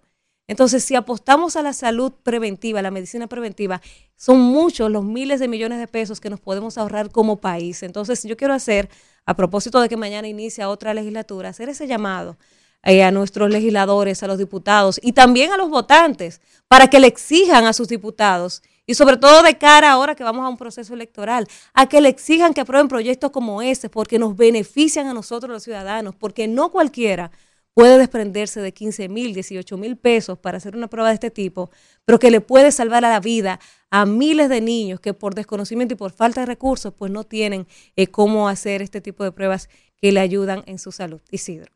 Rumbo de la mañana. Bueno, 9.32 minutos de la mañana y estamos eh, nosotros dando seguimiento a esa tragedia de San Cristóbal. Hay que decir que el presidente de la República va a estar va a la provincia a las 10.30 de la mañana, va con su equipo, va a ver eh, cuál es la situación. Y el ministro de la presidencia, que desde ayer ha tenido presencia, se ha estado reuniendo y está haciendo los esfuerzos pues para darle esa asistencia a la gente de San Cristóbal, a este pueblo que está conmocionado por esta tragedia que nos ha tocado a todos como país. Sí, se tiene la información que el presidente se desplazará el día de hoy. A las 10.30. En las mañanas, a las 10.30 hacia la zona donde aconteció este hecho. El presidente Abinader ha estado al pendiente desde el primer momento, el primer instante de estas circunstancias ahí y ha movilizado a distintos ministros va con también. el ministro de Salud. Eh, no, y estuvo ayer también eh, Joel Santos. Joel Santos, y está hoy también. Chavarría, no, ha estado al frente permanentemente. Eh, también entiendo que irá con paliza el presidente Abinader ahora, pero no es que estén ahí, sino que se ha gestionado y se ha coordinado ahí distintos auxilios y atenciones. Está el tema de, como tú señalabas, de la deficiencia de legistas pero y eso son cuestiones medulares que implican otras sí, eh, decir lo siguiente.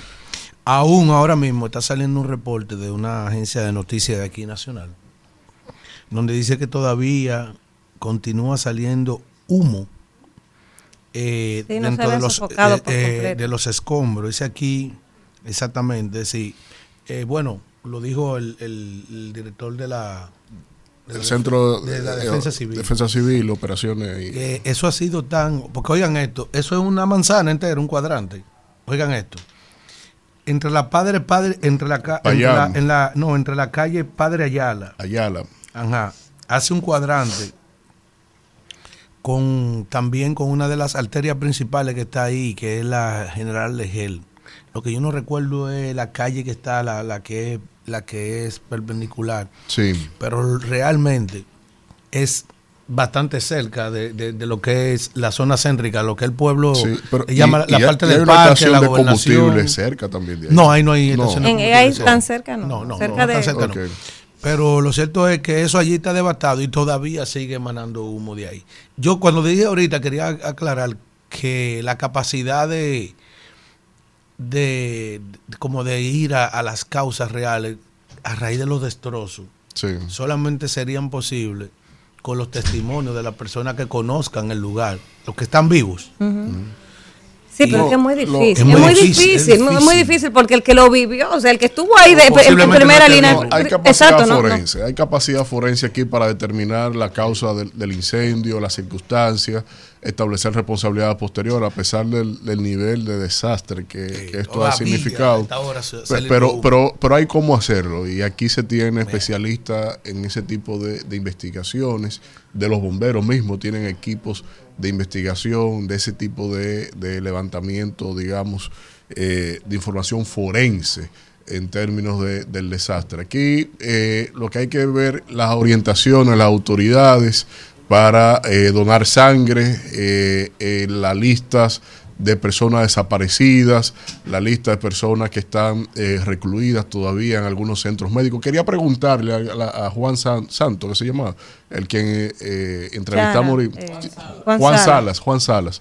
Quería preguntarle cuáles son los hospitales que se han alternado porque obviamente no todos tenían tendrían cabida en el de San Cristóbal, en el Pina, sino que tengo entendido se ha utilizado aquí en Santo Domingo, algunos de Baní y eh, para que las familias puedan también orientarse respecto a dónde ubicar algún ser querido o vinculado. bueno, el libro, el, libro de la carpa, ahí usted va y dice si hay una persona desaparecida para que ellos puedan entonces hacer una lista de los desaparecidos, los que los cadáveres que han sido recuperados. Sí, y porque hay gente sorprendida. también que hay gente afectada porque habían viviendas por ahí. Vamos. No, y en los vehículos Vamos, Isidro, a hacer un contacto para entonces ya regresar con los comentarios eh, que restan. Todavía queda el comentario de Víctor, el de Kimberly y el de Alfredo. Rumbo de la mañana. Regresamos en este rumbo de la mañana cuando son las 9 y 38 y vamos a continuar con los comentarios y es el turno de Víctor Villanueva. El jueves pasado la Junta Central Electoral emitió una, un comunicado que lo sacó de la chistorra en términos de eh, sorpresa para todo el mundo, pero no solo la emisión del comunicado fue lo sorpresivo, sino el contenido mismo en donde no se sabe cuál es el parámetro peor por parte de este organismo que es responsable de eh, organizar a modo equidistante de las tendencias partidarias lo que es el ejercicio más prístino de nuestra democracia, de toda democracia, que es el proceso de las elecciones. El proceso electoral es lo que legitima, cataliza, purifica los procesos eh, de intereses en representación política partidaria, porque desde aquí es la fase embrionaria en donde se determina quiénes son los que nos representan, sobre todo en un modelo democrático representativo, al menos por definición. Y en este caso, cuando se ve el histórico del accionar de la Junta Central Electoral, sobre todo hasta de los más innombrables, de los que han pasado por ese organismo del Estado, eh, siempre, siempre a modo de dinámica, la participación con los eh, partidos políticos en términos de las decisiones, siempre el consenso ha sido una premisa, un principio en esta organización partidaria. El día de ayer, el Partido Fuerza del Pueblo, el Partido de la Liberación Dominicana y el Partido Revolucionario Dominicano tuvieron que depositar ante la Junta Central Electoral para que decidiese ya de manera formal dejar sin efecto eso que anunció el día jueves, que aparentemente era como una especie, cayó muy, muy, muy perfecto en el momento en donde la oposición tenía una dinámica de movilización a nivel nacional y el, oficialismo lo tenía a nivel desde el exterior en la ciudad de Nueva York. Y que eh, se entendía que el único momento político, la única agenda política que debió de tratarse en los medios de comunicación era el ya, eh, que no sorprendió a nadie, el, el, anuncio este de que Luis Abinader decidió presentarse al proceso interno para obtener la candidatura presidencial del PRM. Y con esta dinámica, la Junta Central Electoral, con este comunicado, lo que vemos es claramente que eh, sigue el problema interno de las distintas tendencias políticas partidarias a lo interno del Pleno de la Junta Central Electoral, en donde los que de alguna manera representan al oficialismo y a las corrientes de Hipólito Mejía, aparentemente entienden y están decididos a que a fuerza de las actuaciones y de las decisiones de la Junta Central Electoral y sin el concurso de los partidos políticos, sin el consenso con los partidos políticos formalmente reconocido por la Junta Central Electoral, ahí se va a imponer temas de decisiones de la eh, eh, a como convenga.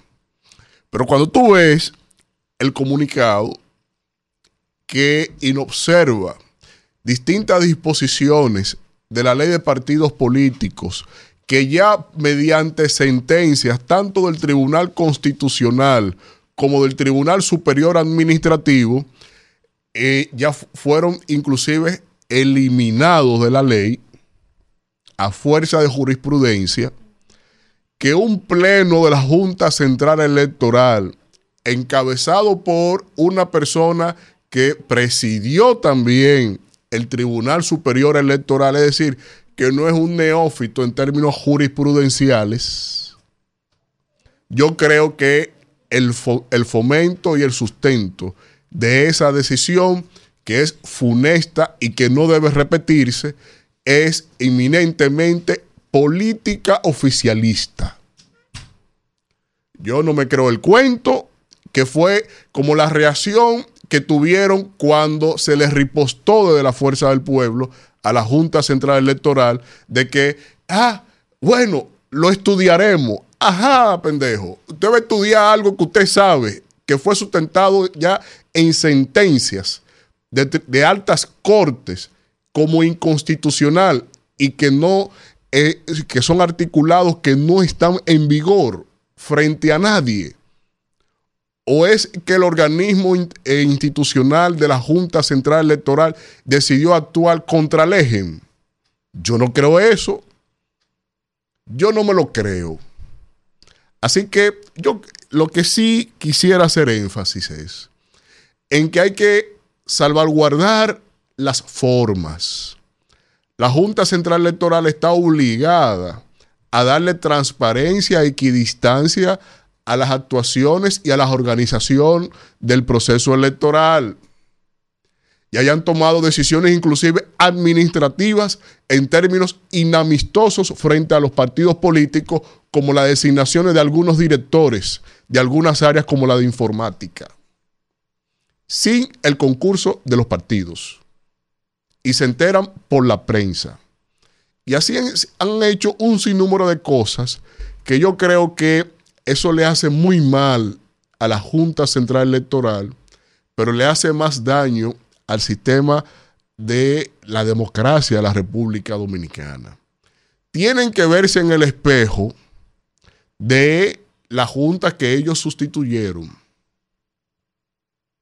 Tienen que verse en ese espejo porque si es para el oficialismo que se va a organizar esta cuestión, en medio de un oficialismo que está emplazado a no hacer el ridículo en el proceso electoral venidero, y me refiero sobre todo a nivel presidencial y congresual, no es verdad que van a tomar, que se le va a permitir que tomen a la Junta Central Electoral como timón para sus pretensiones oficialistas, como han ido dando señales de que, lo van, de que están decididos a hacerlo. Si es así, pues perfecto, vamos a echar el pleito, señores el oficialismo. También agreguemos al cóctel de esta batalla del proceso electoral a la Junta Central Electoral y vamos a ver qué queda de esto y quién va a ser el referee de estos procesos que la sociedad necesita otra cosa que es lo que está impulsando en contra de la propia democracia, el propio oficialismo, y que la Junta aparentemente se está prestando con todo el placer. Rumbo de la mañana.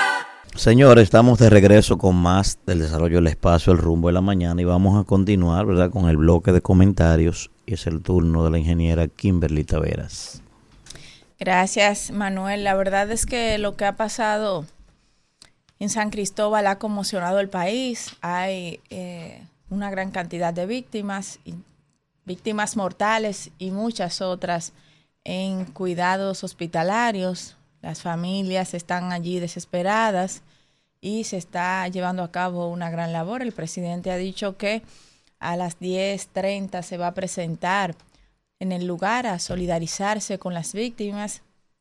Y obviamente esto es un tema de preocupación y a veces decimos que cuando pasan estos, e, este tipo de tragedias, pues es cuando se emiten los comentarios, las opiniones, como es normal en la vida.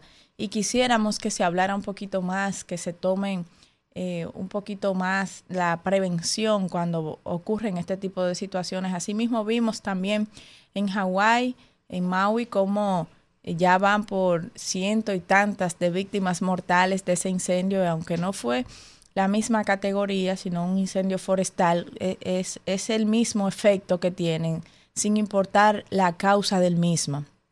Por eso yo creo que hoy es importante que hablemos de nuestro cuerpo de bomberos, que hablemos de la necesidad de crear un comité eh, de, mitigación de los efectos del cambio climático que funcione, que estudie cuáles van a ser los efectos que vamos a vivir como país para que enfrentemos no sobre la marcha las situaciones que se van presentando, sino que tengamos un plan que se acople o que eh, de, una, de la mejor manera pueda gestionar estas situaciones que se van a presentar evidentemente porque estamos dentro de los 10 países más vulnerables de frente a esta situación y me parece que sería muy oportuno que eh, antecediéramos lo que va a ocurrir aquí para que podamos prevenir de una manera u otra ahora que están aumentando los incendios forestales, ¿verdad?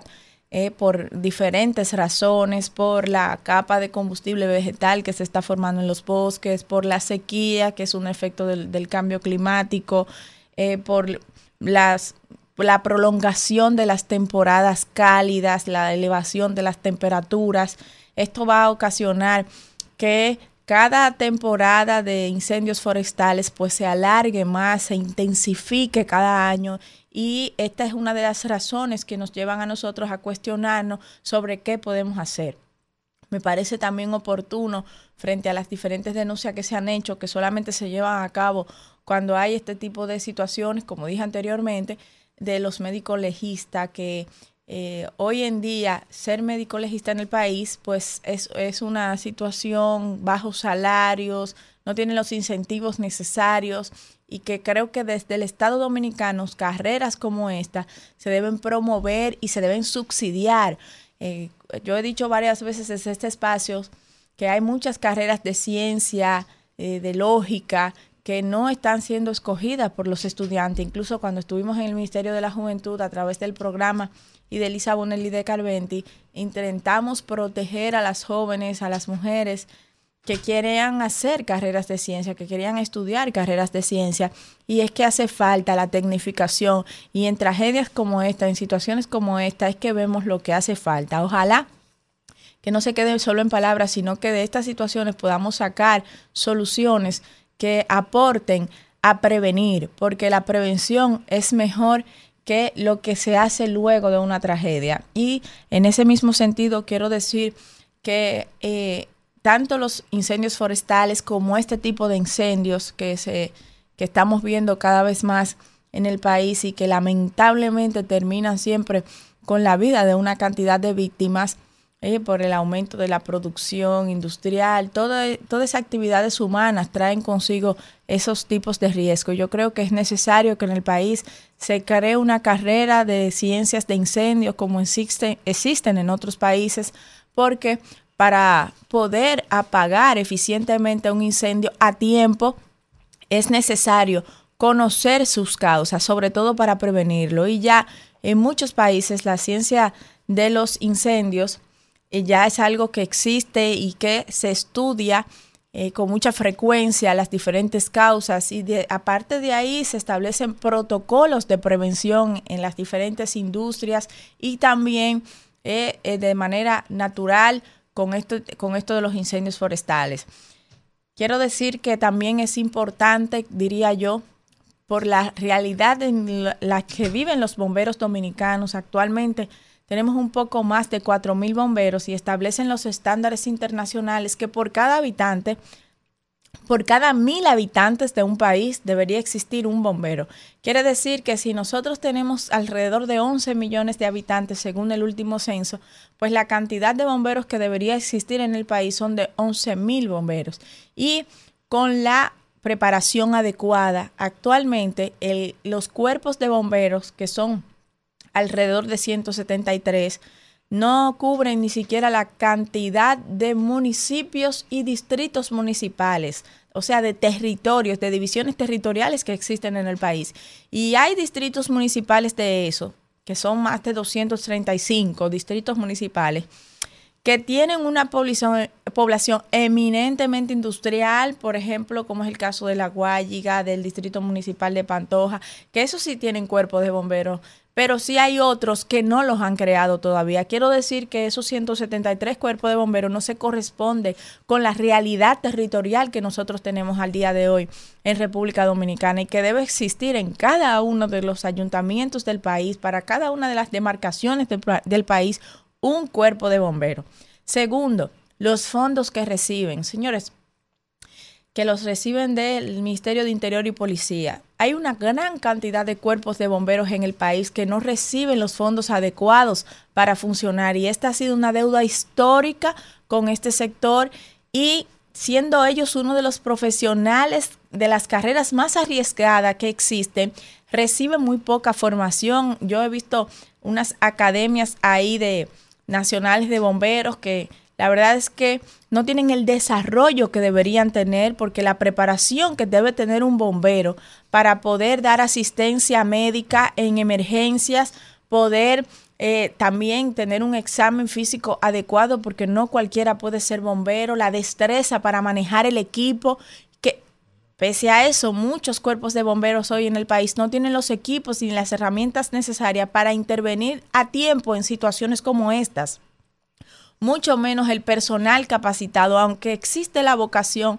En la mayoría de los cuerpos de bomberos del país está compuesto en su mayoría por voluntarios y voluntarios que no tienen la preparación adecuada, que no tienen la formación, que solamente tienen la vocación de servicio, que es importante y que debe valorarse. Actualmente un bombero en el país gana entre 9 mil y 20 mil pesos. Los que no son voluntarios, que muchos voluntarios solamente reciben unas dietas de 2 mil a 3 mil pesos. Y con este salario, siendo esta carrera una de las más arriesgadas del mundo, creo que debe mejorarse las condiciones laborales de los bomberos, las, las, herramientas también, dotar los diferentes cuerpos de bomberos del país de herramientas y crear las condiciones académicas también para que sean de carrera, porque esa es otra. Cada vez que cambia el gobierno local, como dependen de la sala capitular, pues, y cambia el intendente del cuerpo de bomberos, se van con ellos todos los profesionales que quizás son los que manejan la parte operativa. Debe crearse carreras y bomberos de carrera en las diferentes estructuras bomberiles del país, en los diferentes cuerpos del bomberos del país, para que aún cambie el intendente, que es la parte administrativa del cuerpo de bomberos por cada gestión, pues que la parte operacional tenga una formación académica y una formación militar y reciba el entrenamiento necesario para asistir a tiempo y que esa estructura sea de carrera y que se respete. Venga quien venga en los gobiernos municipales. Y yo creo que esta sería una apuesta interesante para el presidente Luis Abinader, pues ciertamente la deuda histórica que hay con el cuerpo de bomberos de la República Dominicana es extensa, es enorme y se manifiesta cada vez que hay una situación de emergencia como esta. Así que yo quiero hacer una motivación, un llamado a las autoridades a que pongamos de toda nuestra parte para que poder crear las competencias necesarias tanto a nivel académico, a nivel profesional, los incentivos, como también acondicionar y eh, brindar las instrumentos y las herramientas necesarias a los diferentes cuerpos de bomberos del país para que puedan hacer un mejor trabajo. Entre ellos, mejorar las condiciones laborales, de las, los salarios que, esta gente devenga y también eh, revisar, motivar e incentivar para que podamos llegar a la cantidad de bomberos necesarios para poder acudir a tiempo a este tipo de emergencias y en el futuro prevenir quizás o que puedan prevenirse los incendios o que puedan salvarse más vidas en situaciones tan difíciles y, tan, y de tanto dolor. Rumbo de la mañana. Bueno, regresamos en este rumbo de la mañana y el señor de la Cruz desde esta mañana está ansioso y que él me va a responder. No, no, para nada, porque yo no Él me va, que él se va a convertir en Alan Iverson. Alan Iverson le decían The Answer. La respuesta. Profesor, era increíble Alan Iverson. Ese chiniringo, cómo flotaba ese hombre. Sí, Profesor, ese hombre con dos pasos cualquiera lo Y es verdad que, que usted jugaba basquetbol. Durísimo. Pero vamos a jugar un 21. Oye, yo le doy a usted. Pero yo le reto, oiga, ¿cómo lo vamos a hacer? Eso tiene que ser transmitido en vivo por este equipo. Grabar los videos y todo. Porque usted se llenó la boca diciendo que usted era basquetbolito. A su edad. Profesor, para que usted sepa si yo sé o no, usted tiene 10 y la bola. Ah, y, en Villar 15 y rotura. Oye, Qué barbaridad. Profesor, ya son 47, esta cadera ya están desarmables. Miren, señores, indiscutiblemente que este acontecimiento de San Cristóbal ha cambiado la agenda de la República Dominicana y ha frisado la agenda política del país.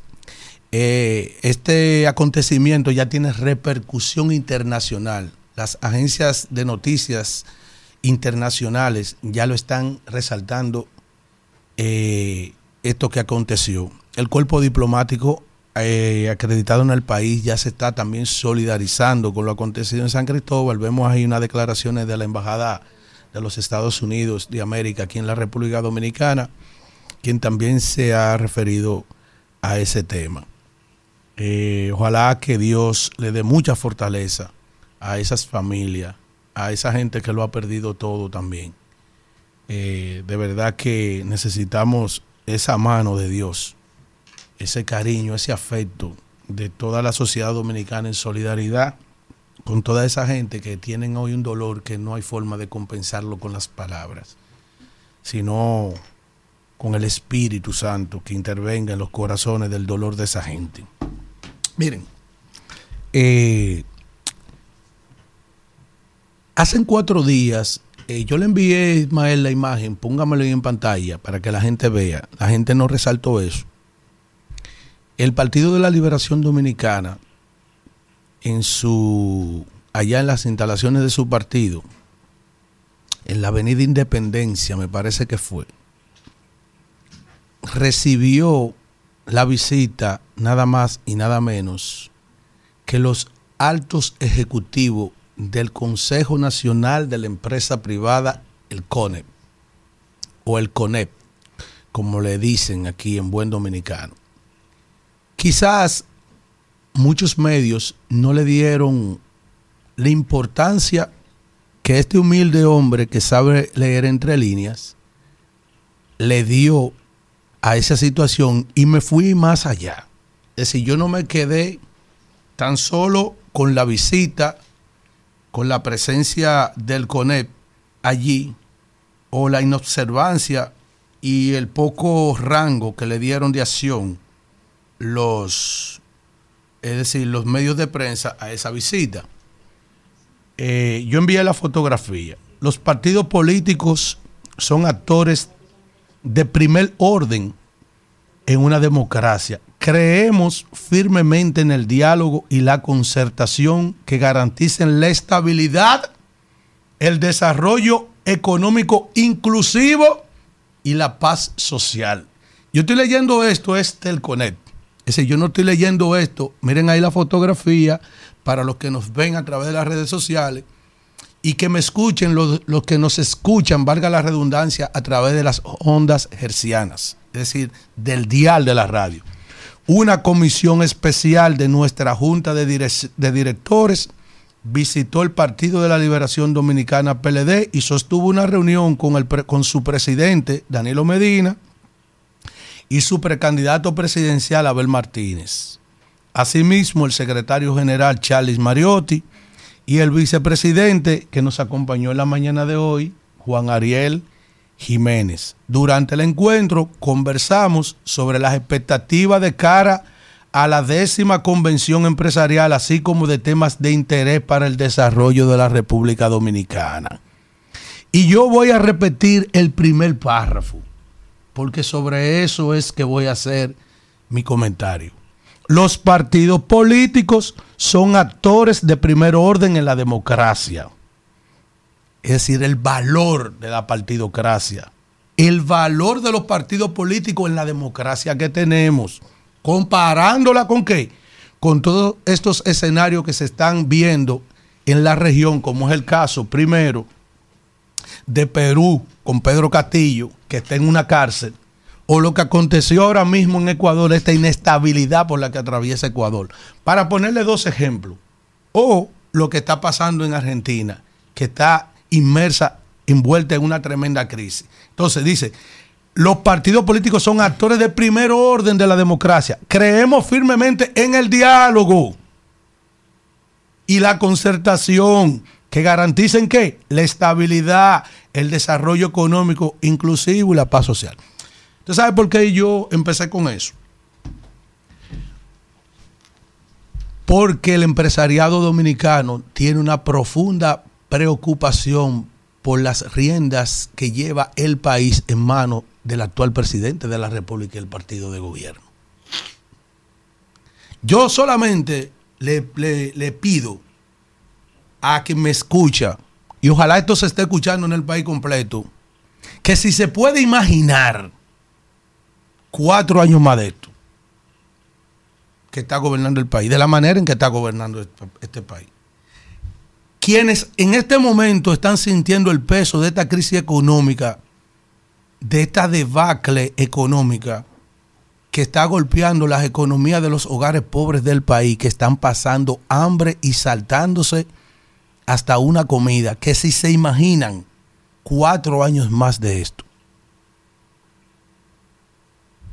Cada persona que su problema no era la energía eléctrica y cada dueño de negocio, saloncito, barbería y la gente, el calor que está cogiendo, que si se imaginan cuatro años más de esto, o del desorden de todo lo que planteamos aquí todos los días. ¿Tú saben por qué yo le estoy diciendo eso? Porque yo pienso porque, por ejemplo, el presidente dice que va a una reelección. Y yo le pregunto a este pueblo, ¿tú vas a reelegir a Chubaca otra vez? ¿Por qué no lo quita, ni lo ha quitado, ni tiene intención de quitarlo? ¿Tú vas a reelegir a Milton Morrison en la CDE? Al loco que tienen en el norte, ¿tú vas a reelegir eso? ¿Tú vas a reelegir al señor que está ahí, Seara Hatton, en medio ambiente? ¿Tú lo vas a reelegir en serio?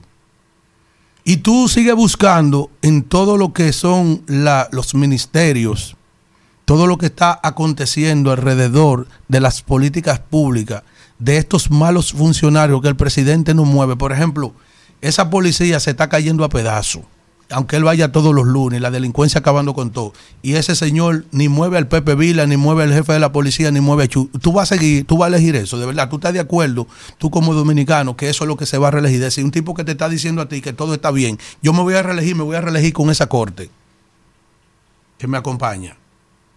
Es decir, tú te pones a pensar eso. Entonces, todo esto yo lo digo por lo que dijo un compañero mío que yo no tengo que venir aquí a, contestarle. Hay un gobierno con mucho poder económico que está empeñado en desbaratar la alianza.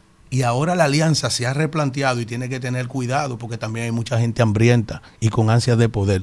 Gente que se ha doblado de todos los estamentos empresariales, en, materia de comunicación, gremial y todo el mundo. Todo el mundo se ha doblado para acá porque es demasiado el dinero que tiene este gobierno para tratar de torcer voluntades. Inmediatamente el gobierno se dio cuenta de que está ya hecha esa alianza y no ha descansado en desarmar esa alianza en todo el país. No ha descansado y en desacreditar la alianza también. No ha descansado en eso. Hubo un actor político que tuvo que retraerse y dijo, no, yo soy solamente participante, yo no soy de la alianza del enlace, que fue Miguel Vargas. ¿Por qué? Porque ya está sintiendo el peso que está, que está, es, es, rodeándolo y cercando lo que están. Entonces, este país tiene que estar consciente y saber si quiere seguir con esto, si estamos dentro de un paraíso, si usted está de acuerdo, usted que me está escuchando, con que todo lo que usted está mal pasando, porque esos sectores de la vida nacional, el empresariado está preocupado, por si ustedes no lo sabían, porque ya no se trata de la lucha que está cogiendo el pobre, que está poniendo en juego también su estabilidad empresarial, social y económica. ¿Y por qué van y se reúnen con el Partido de la Liberación Dominicana? Porque ellos están conscientes de que esta vaina hay que salir, porque al que ellos mandaron a hacer un mandado, ni siquiera ha servido para ser mandado. Vamos a decirlo así mismo. Vamos, vamos a quitarnos estos trajes y vamos a hablar claramente. Esa misma gente del empresariado fue que el día de le puso cerones de dinero, entre otros sectores, a este gobierno para que saque 16 años del PLD. Y esa misma gente está nervioso ahora. Se lo estoy diciendo yo, que no le he mentido a este país, ni le voy a mentir. Y sé por qué lo estoy diciendo. El empresariado dominicano está profundamente preocupado por cómo este hombre está dirigiendo este país. Ellos están preocupados. Y esa misma gente que activaron para entrarlo, ellos que lo metieron, ahora quieren sacarlo. Parece fea la, la, expresión, pero es la verdad. Vamos. Rumbo de la mañana. Bueno, regresamos en este rumbo de la mañana y vamos a hablar con el pueblo. Buen día, ¿quién nos habla y de dónde? Buenos días, eh, es José de aquí. Hermano, escúchame que no te cogí la llamada ahorita, que estaba en medio de algo. No, me contestó alguien más, no te preocupes. Mira, perdona lo que voy a decir. Parece una contradicción a la señora Daniela Caminero. No es la intención, pero no es verdad que ella se necesita más médico legista. Allá lo que se necesita es cambiar la burocracia que está desde Trujillo con un propósito económico. Yo no soy médico, yo soy un simple enfermero o un enfermero registrado y yo autorizo, yo doy constantemente legalidad, eh, firmo acta de defunción para personas. Yo tengo ese, ese, esa capacidad. Ahora bien, esos médicos legistas solamente se necesitan única y exclusivamente cuando hay muerte violenta sospechosa, que apareció una persona muerta y no se, no se sabe el origen, tiene que ir acompañado con policía y también con un fiscal eh, eh, legal. Eso es lo primero. Lo segundo es que muerte como la que pasó ayer, si los bomberos dominicanos y si el sistema de se estuvieran verdaderamente capacitados, ellos podrían firmar, porque aquí, cuando nosotros llamamos el 911, cuando hay una muerte así, una persona que es un full code, ellos también firman. Hay algunas cosas que yo no puedo firmarla, pero ellos lo hacen. O sea, eso pero no es, que tú estás en Estados Unidos, aquí no, aquí no es así, eh, José. Aquí, pero eso aquí... tiene que cambiar entonces allá, porque mira, es que no es verdad que en todo el país 140 personas van a abastecer para los miles y miles de personas que mueren cada día, eso no es verdad. Pero eh, así es que está funcionando hasta ahora y eso es lo que hay que cambiar. Y esos médicos solo nos nombra eh, la Procuraduría y Salud Pública. Buen día. Muy buen día. ¿Quién nos habla y de dónde? Sí, Edison Santo Domingo. Adelante, hermano. Eh, buen día. Danera, Elvis, Alfredo. Adelante, hermano. Buen, día, hermano. Buen día. Manuel. Abrazo. Y buen día. Hermano, da, la da pena como el pueblo de San Cristóbal sufrió en carne propia la carestía que hay, lo que en el sector de hospitalario de este país. Tú sabes lo que es que solamente en este país hay tres unidades de quemado, en vez de haber en cada provincia una. ¿Mm? Tú sabes lo que es que un cuerpo quede tirado más de dos horas o tres horas y que los familiares desesperados esperando que le dieran las atenciones para levantar ese cadáver que no pudieron hacerlo. Y la policía lo que hace es que lo reprimía para que no le pusieran la mano.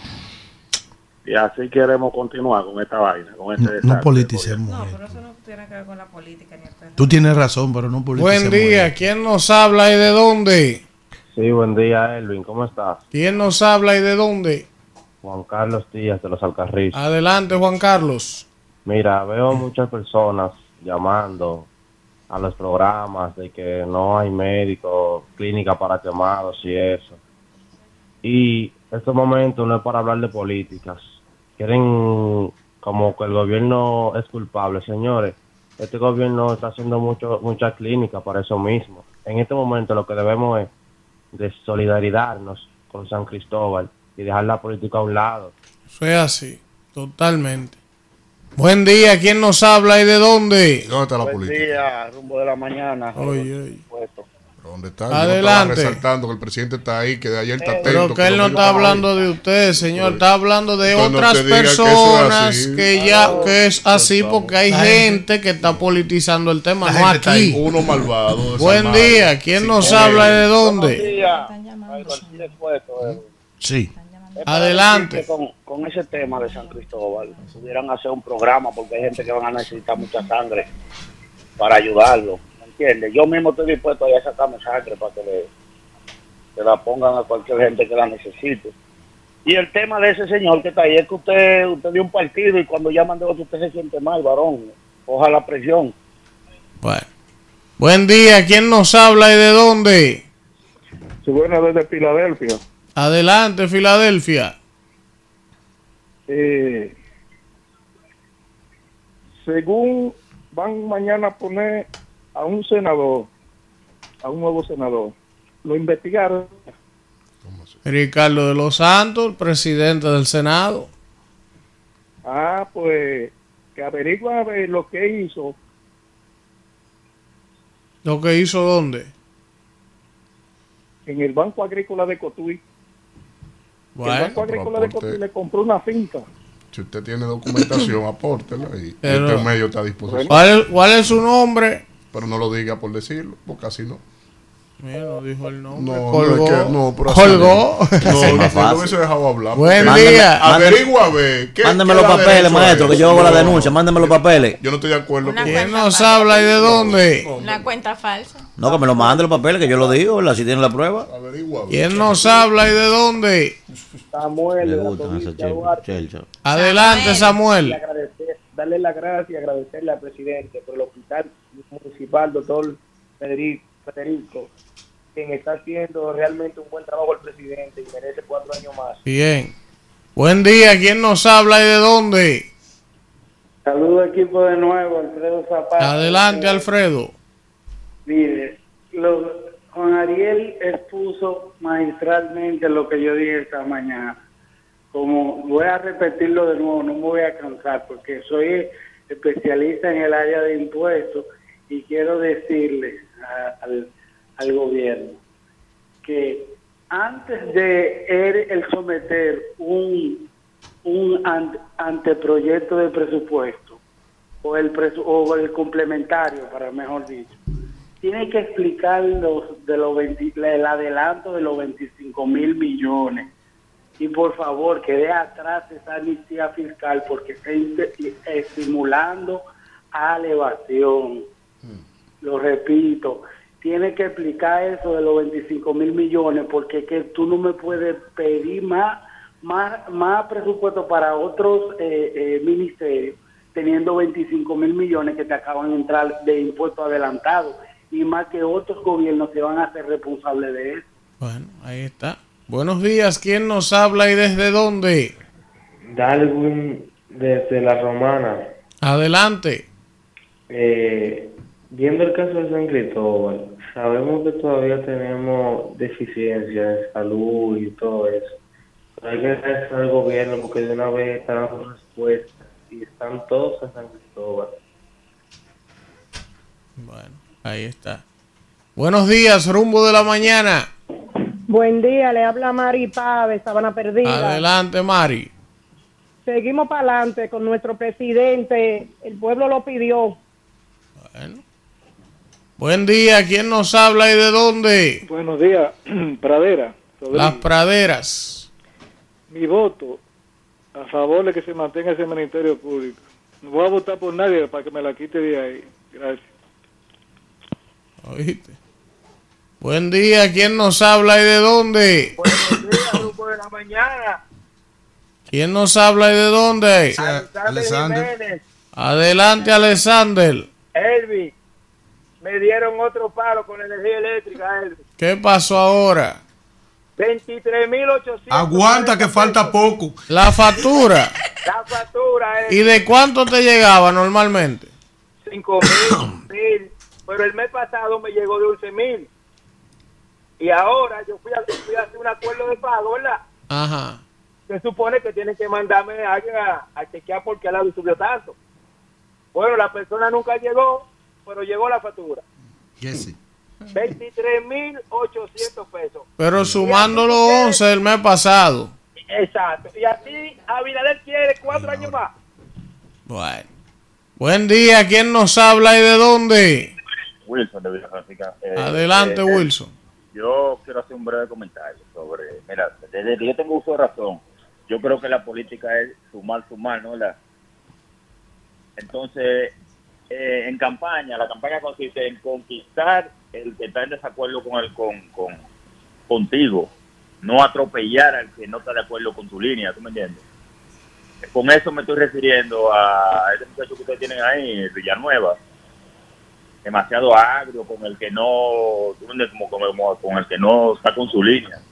Y no, no, no, no. Yo no votaría por el, por la FUPU, nada más por él. No votaría yo por la FUPU, porque este tipo con un decreto se le va lo sumo a la cabeza y atropella gente que va a No, mira, yo no, yo no aspiro a decreto.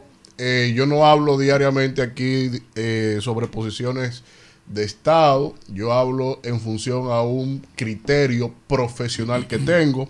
Te puedo invitar a mi casa para que tú vengas a ver mis dos celulares, a ver si tuvo una línea que a mí me manda alguien. Yo soy ciudadano consciente y para diferir de ti no tengo que hablar de ti, sino simplemente exponer mis posiciones. Si a usted no le gusta, cómprese la pastilla o cuando yo esté echando sal, yo sé que las lombrices siempre saltan.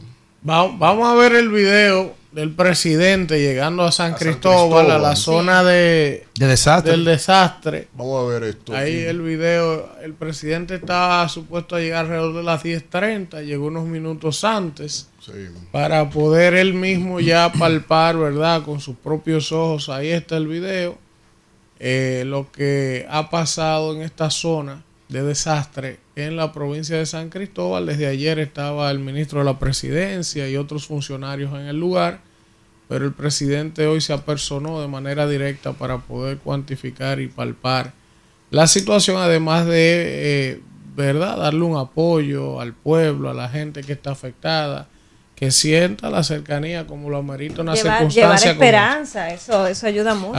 Ahí va acompañado de la gobernadora pura. Así es. Y el director de la empresa de generación hidroeléctrica, Rafael Salazar, que es el presidente del partido. Vuelvo el hombre. Señores, gracias, gracias por estar con nosotros. Si Dios lo permite, el jueves. Mañana no hay programa, el jueves regresamos con otra entrega. Mañana no hay programa. Mañana es feriado. De la Atención, Juancito lo guindo. Rumbo de la mañana. Rumba 98.5, una emisora RCC Media.